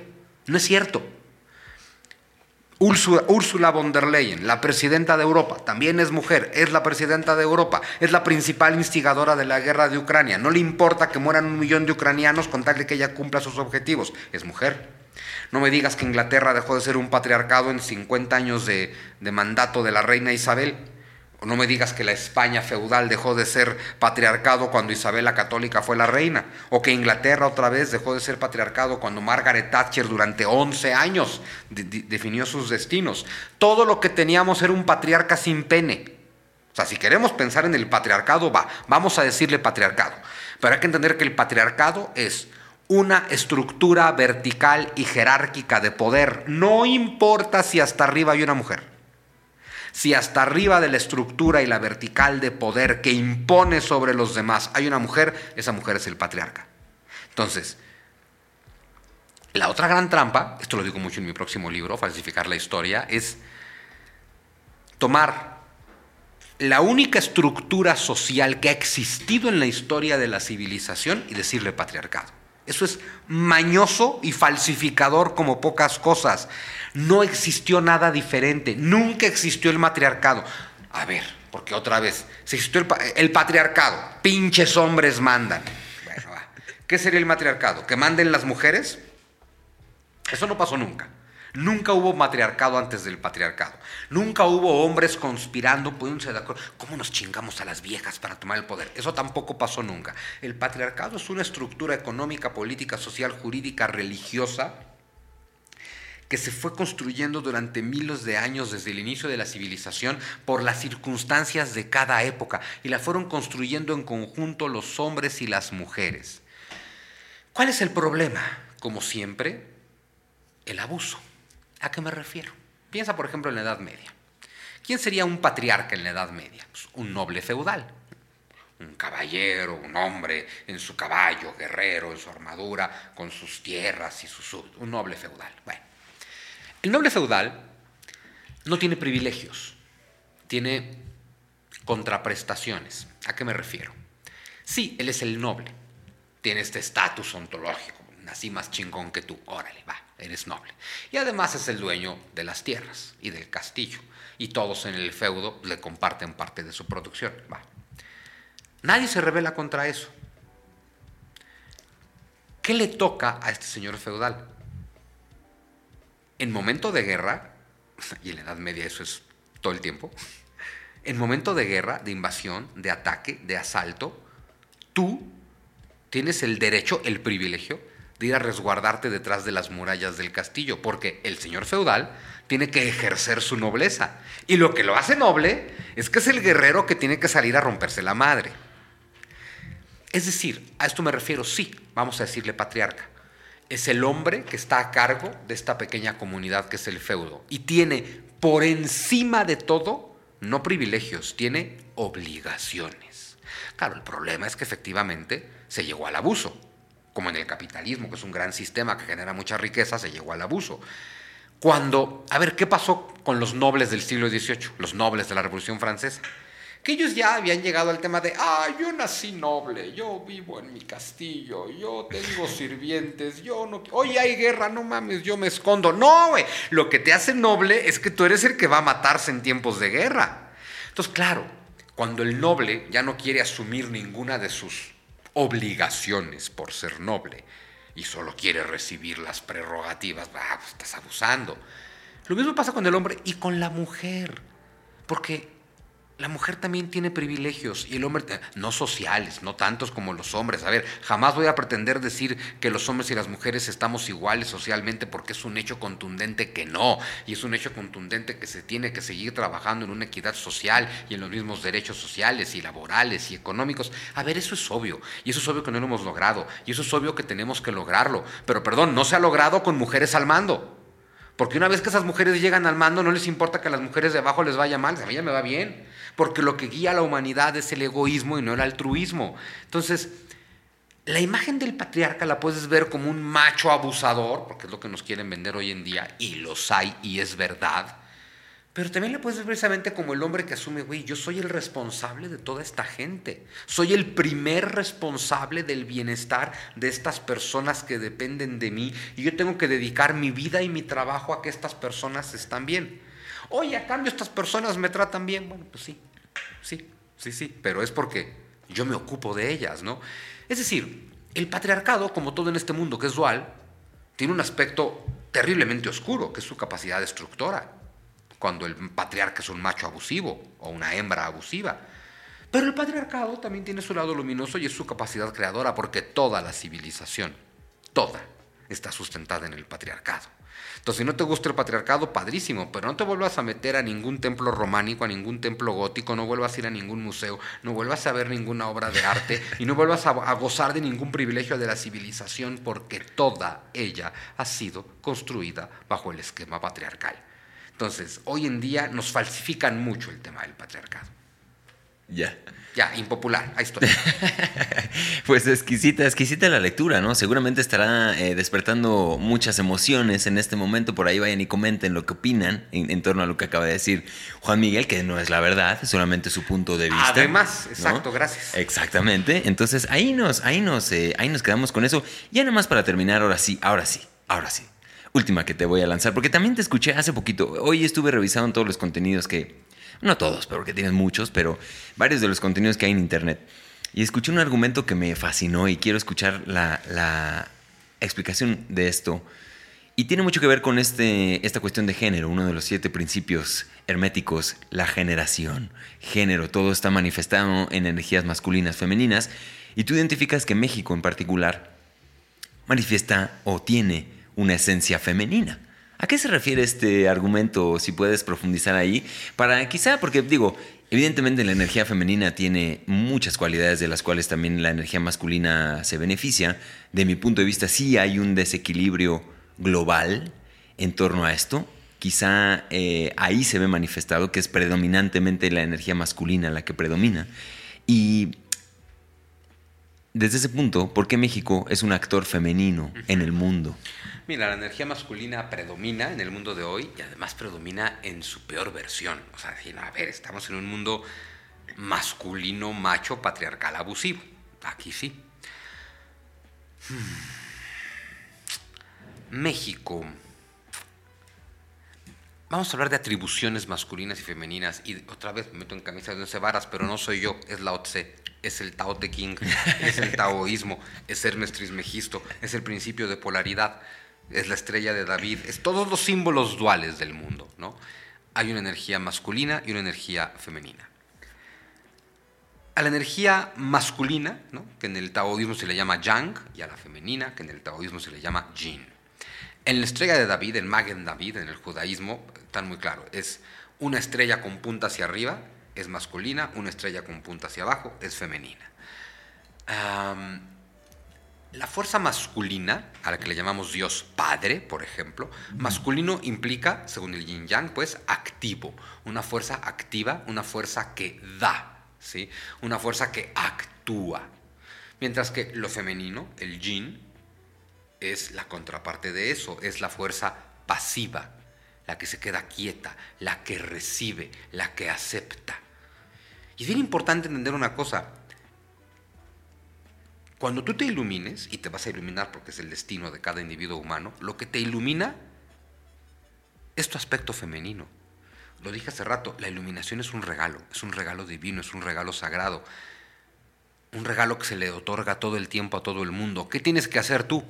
Aceptarlo, recibirlo. Eso es una actitud absolutamente de tu energía femenina.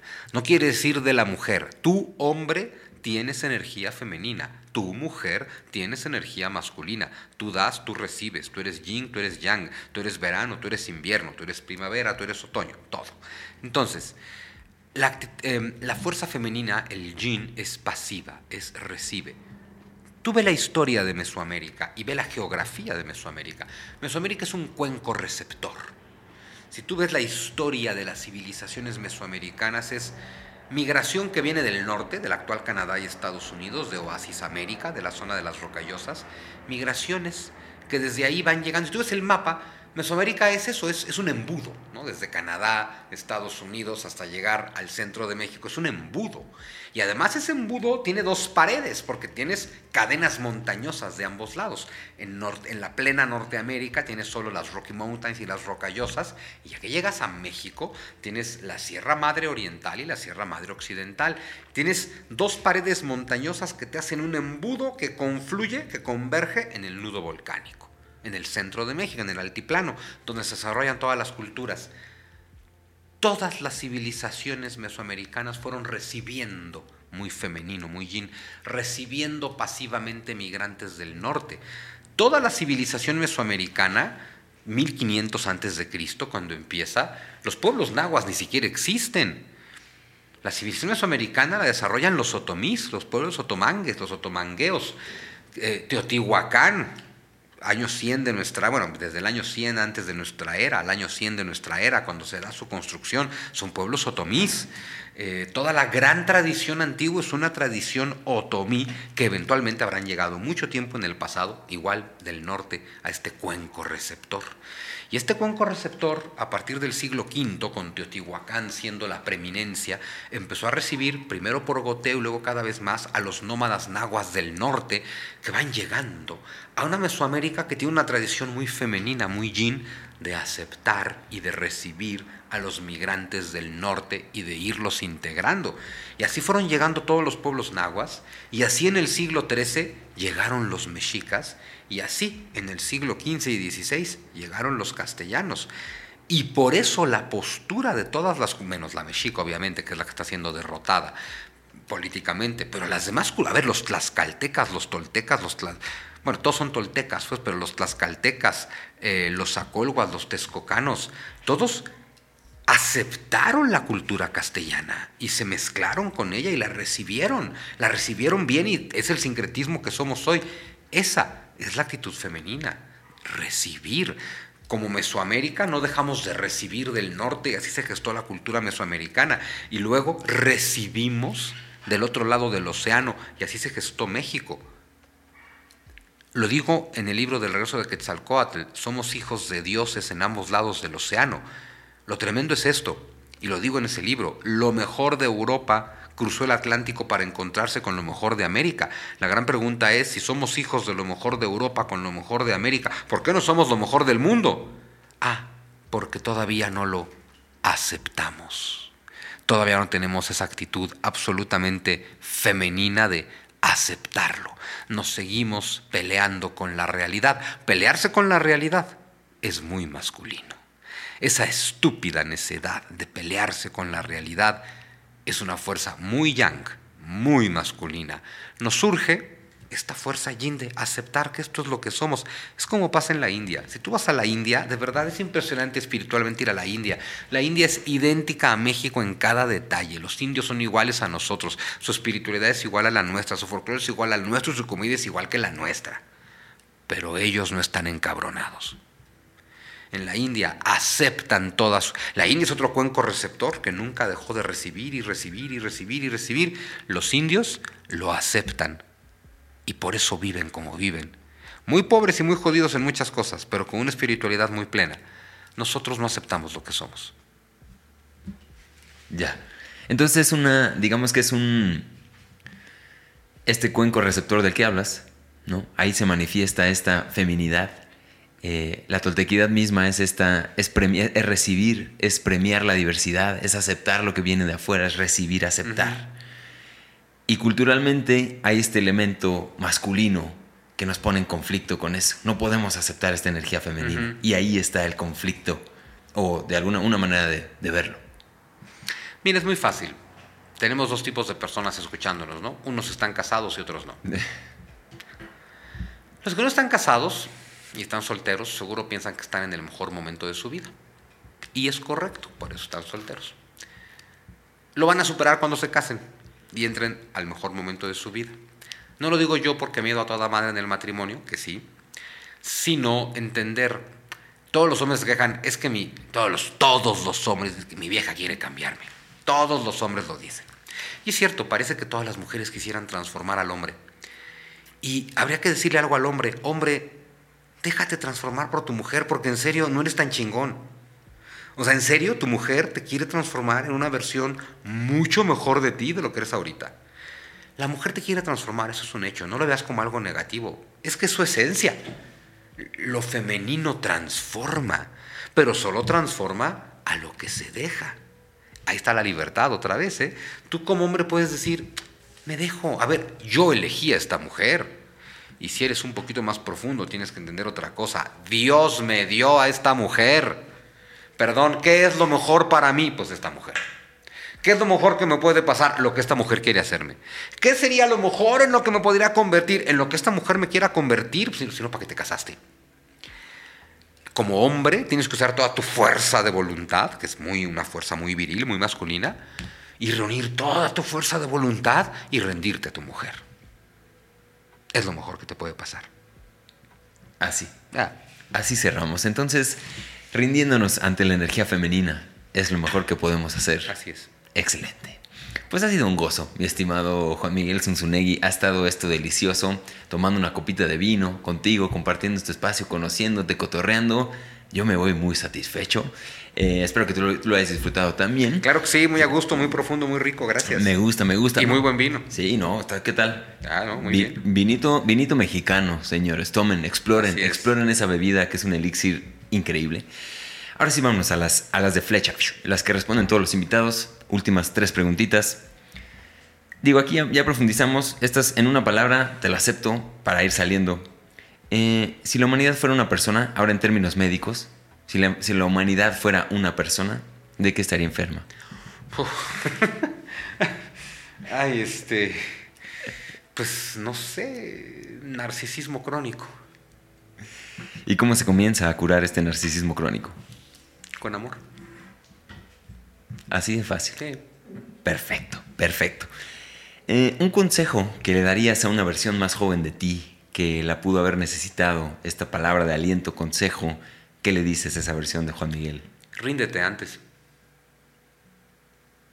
Ríndete antes. Dios y toda su energía femenina te están buscando. Ríndete antes. Ok, ríndete entonces, ríndete antes. Perfecto, nada que agregar. Última pregunta, la que tenemos registrada en el INPI, está registrada, ya nadie la puede replicar. ¿En serio? ¿En serio? ¿En serio? no es cierto, no es cierto, pero próximamente, próximamente. Digo, porque mi mujer registra cosas en el INPI.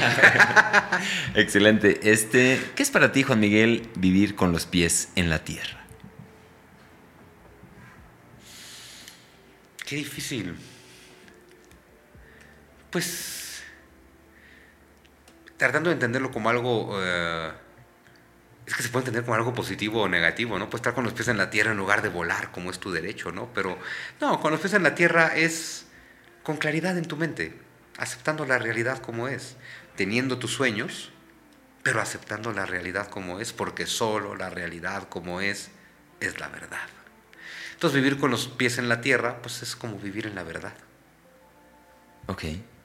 Volviendo a, uno de los temas con los que empezamos, verdad, realidad, eso, es vivir con los pies. Ah, ¿qué te gustó? Vivir con los pies en la tierra es vivir en la verdad. Exactamente. Buenísimo, mi estimado Sun Tzu. Eh, Ahora sí, últimas palabras, ¿en dónde te pueden encontrar? ¿Alguna persona que ya hizo clic, que quiere encontrarte, buscarte este, libros, eh, nuevas, nuevas publicaciones? Cuéntanos ahora sí todo el anuncio. Bueno, mis libros, Juan Miguel Zunzunegui, pues mis libros están en todas las librerías y están en Amazon y todos están en físico, todos están en digital, todos están en ebook, entonces todos están en todas las plataformas, todos están en Amazon, todos están en en, en iCraps, todos, todos están en todos lados.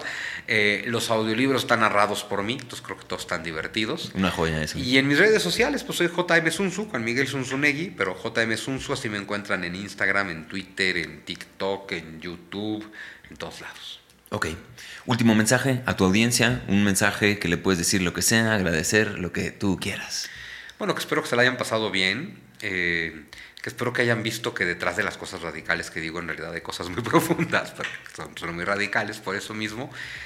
Y que ojalá le quieran dar una oportunidad a las cosas que digo y a las cosas que leo, porque de verdad te metes y te das cuenta, es pura espiritualidad y es puro mensaje de amor. Excelente. Buenísimo, amigos, pues si ya llegaron hasta acá, suscríbanse, compartan, denle like, comenten y todo eso que hacen es que estos espacios crezcan. Les recuerdo que estuvo traído ustedes por mí, por Héctor Escajadillo, así que vayan a héctorescajadillo.com y yo los veo en el próximo episodio de Con los pies en la tierra. Adiós.